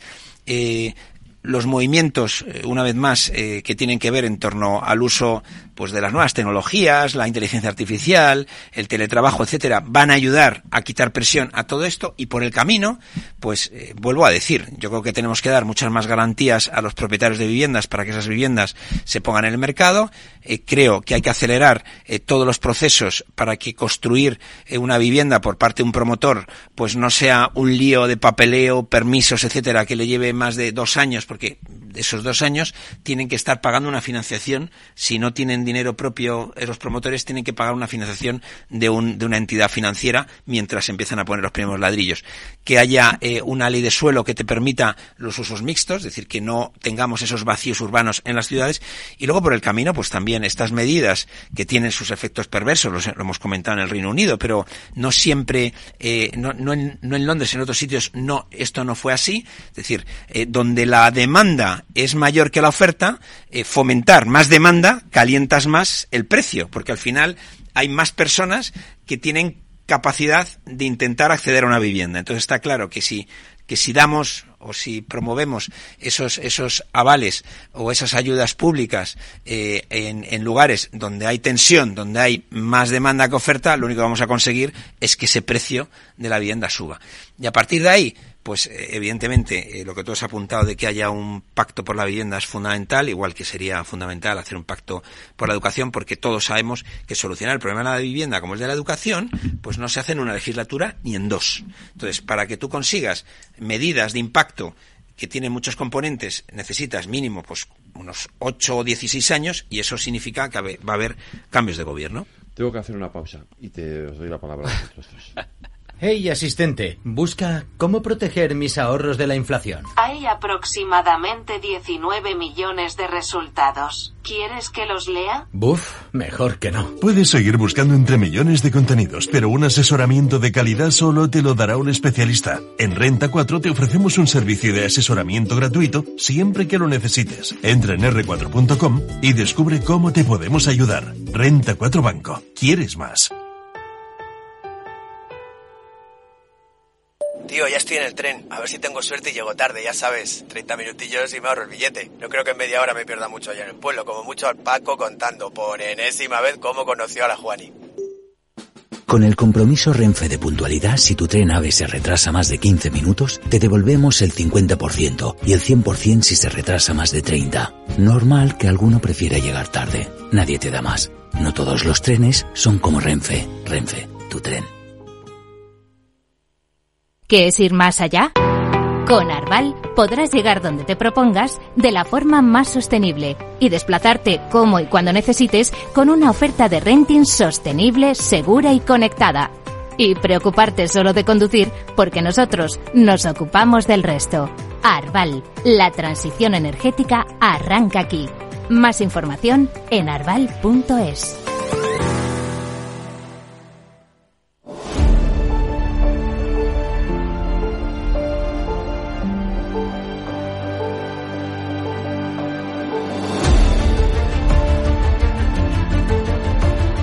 venga. Yo, a ver, eh, eh, creo que creo que tenemos que dar un paso atrás y ponernos un poco de acuerdo en, un punto anterior al de la vivienda, ¿no? Porque me, lo decía antes, me da la sensación de que no estamos de acuerdo en si la vivienda es un bien de primera necesidad bien o de un mercado. bien de mercado. Eh, y yo creo que probablemente que- sean las dos cosas. Claro, pero es que si es las dos cosas, la aproximación desde el, desde el ángulo puramente capitalista no se puede dar. Entonces decía José Luis, no, eh, las ciudades se regulan gracias a que eh, la gente puede vivir a una hora por la isoclina, no, no sé, Isocrona. isocrona, por la isocrona. bueno, a ver, a mí eh, una hora, digo que, que lo he hecho y lo puedo hacer y no tengo problemas y lo necesito. A mí perder dos horas al día de, de mi vida de tiempo con mis hijos, de tiempo, de tiempo. Teletrabajas y lo otro, es decir, es claro, a mí compatible. perder dos horas al día, es decir, en una semana de cinco días laborables son 10 horas a la semana, que son 40 Coste horas de al mes, oportunidad. son 440 horas al año, que son 55 días laborales enteros dedicados al transporte. Es decir, y, y yo creo que tenemos que, vamos, perdón, voy a hacer mi aproximación. Yo voy a hacer una carta a los Reyes Magos de dónde me gustaría vivir y cómo me gustaría vivir. A mí me gustaría vivir en una ciudad donde obviamente haya oportunidades laborales, donde tenga servicios públicos cerca de donde vivo y donde pueda ir, fíjate lo que te voy a decir, andando, al trabajo. Fíjate lo que te voy a decir, qué disparate. Entonces, Ojalá, como ¿verdad? ese es, como La ese ciudad es- de los 15 minutos. la que ciudad de los decía- 15 minutos. Como mi objetivo es tener una vida mejor para todos nosotros, yo enfoco la economía a la política y la política al servicio de la gente. Y entonces, como entiendo la economía al servicio de la gente, entiendo que ese es un marco deseable para todos. Entonces, para mí la economía tiene que ser una herramienta, no puede ser algo que nos ha caído del cielo y que de alguna manera el mercado regula, la mano invisible regula, el, no, perdón, no voy a decir la mano invisible, que Fernando...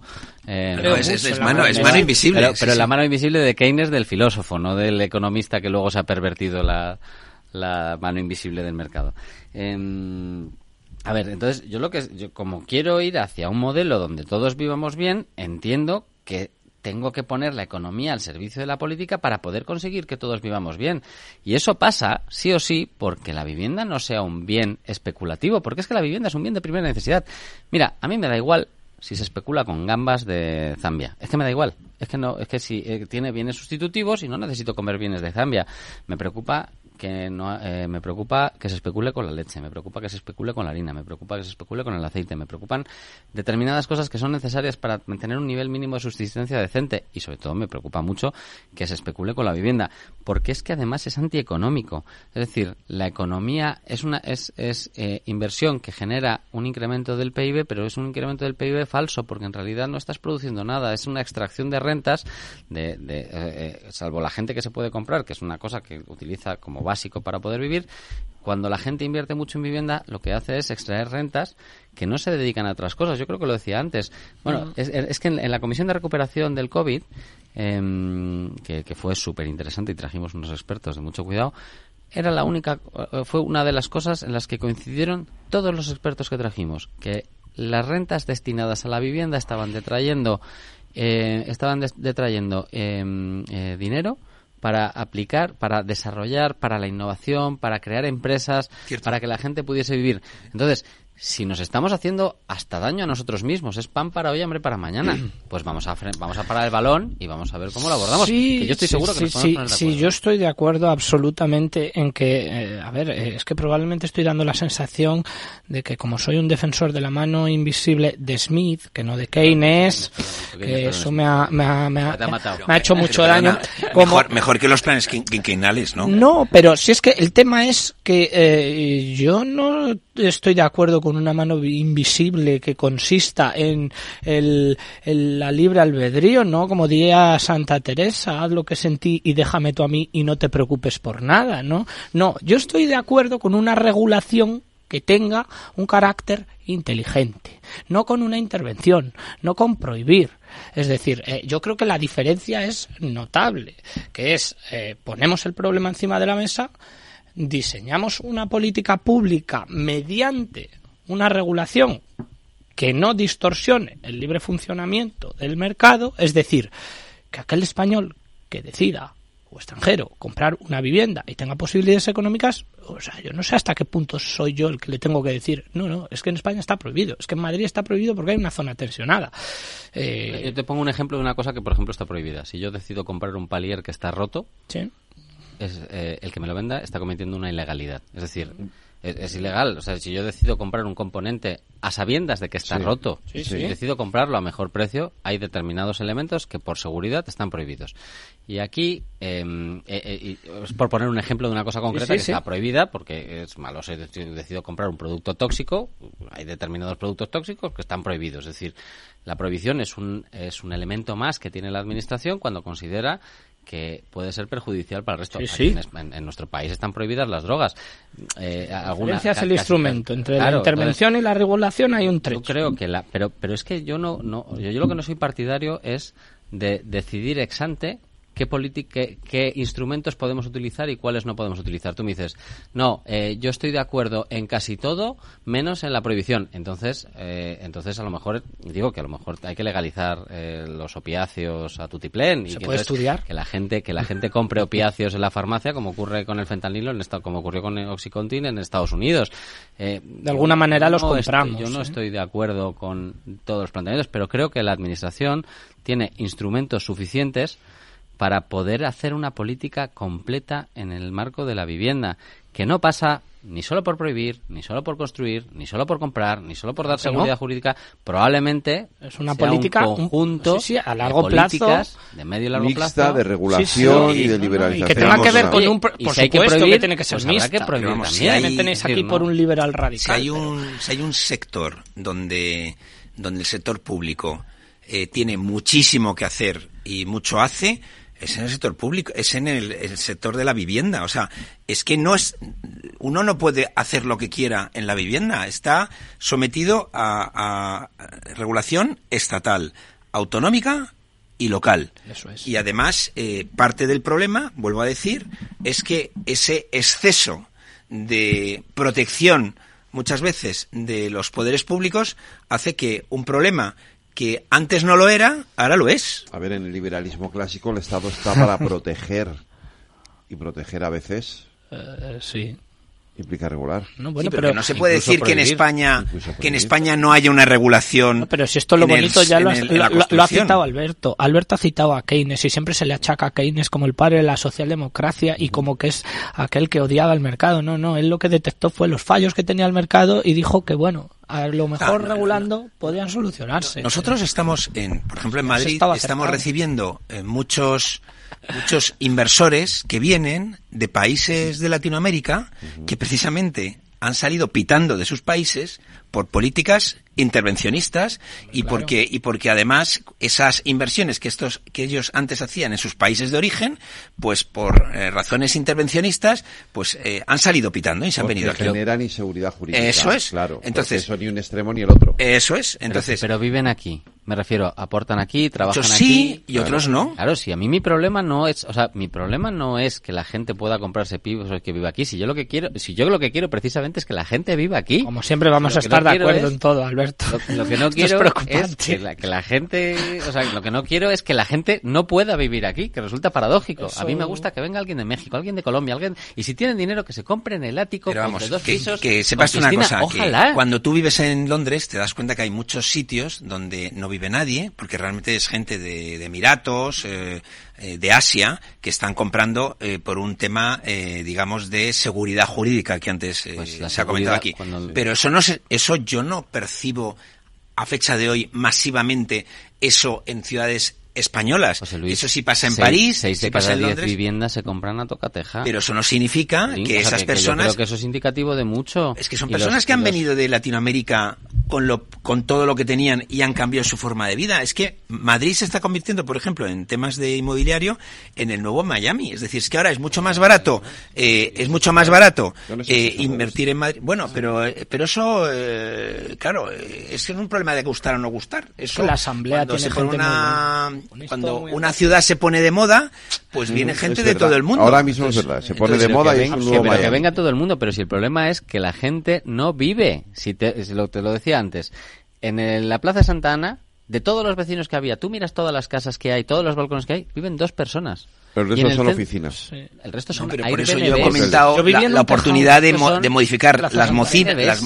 pero por eso he dicho que es tan importante que desde por los poderes públicos se permita transformar las oficinas en viviendas. Pero que eso no soluciona, eso no va a solucionar el problema, que el problema es anterior. Si luego podemos discutir, una vez definamos cuál es el verdaderamente el problema y qué modelo queremos, podemos decidir eh, aplicar como una palanca más que las oficinas se conviertan en viviendas. Podemos aplicar como una palanca más prohibirle la, la, eh, la venta de vivienda, de vivienda a las personas que no vivan efectivamente en el lugar de, tal. Podemos podemos regular la vivienda, podemos ayudar a los a los propietarios a sacar la vivienda que tienen alquiler, podemos construir vivienda pública, podemos hacer un montón de cosas, pero primero hay que pensar si estamos de acuerdo en lo esencial o no.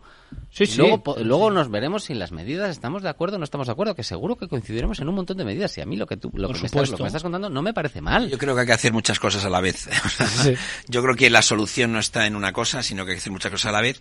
Y es verdad que ayudaría mucho que los principales eh, poderes públicos se pusieran de acuerdo en, ese pacto que tú has comentado, donde, donde, de alguna forma se pudiera mejorar, porque es verdad que si no, eh, pues a nuestros hijos, pues eh, estas cosas eh, les van a ir muy mal. Y es que luego parece que es que este problema de la vivienda es de hace dos días, o que llevamos un año discutiendo y llevamos 15 años o es 20. Es un problema eterno. Con el mismo problema. 2003. Sí, 2003, y 2002. Luego, y luego nos preocupamos siempre de los jóvenes. Claro, sí, es sí. verdad. Sí, sí, pero cuidado. Cuidado, cuidado que yo ya no soy tan joven, yo ya rozo eso, esa edad que pone por ahí que... No, no, mayores, no. porque... Lo, lo, Fernando, tú ya no te puedes acoger a la ayuda del ICO. A ver qué hacemos. Bueno, me queda un mes. Te pues vete ya por ella. No, el vete euro. Ya por a, Tengo hoy primitiva, mañana euromillón.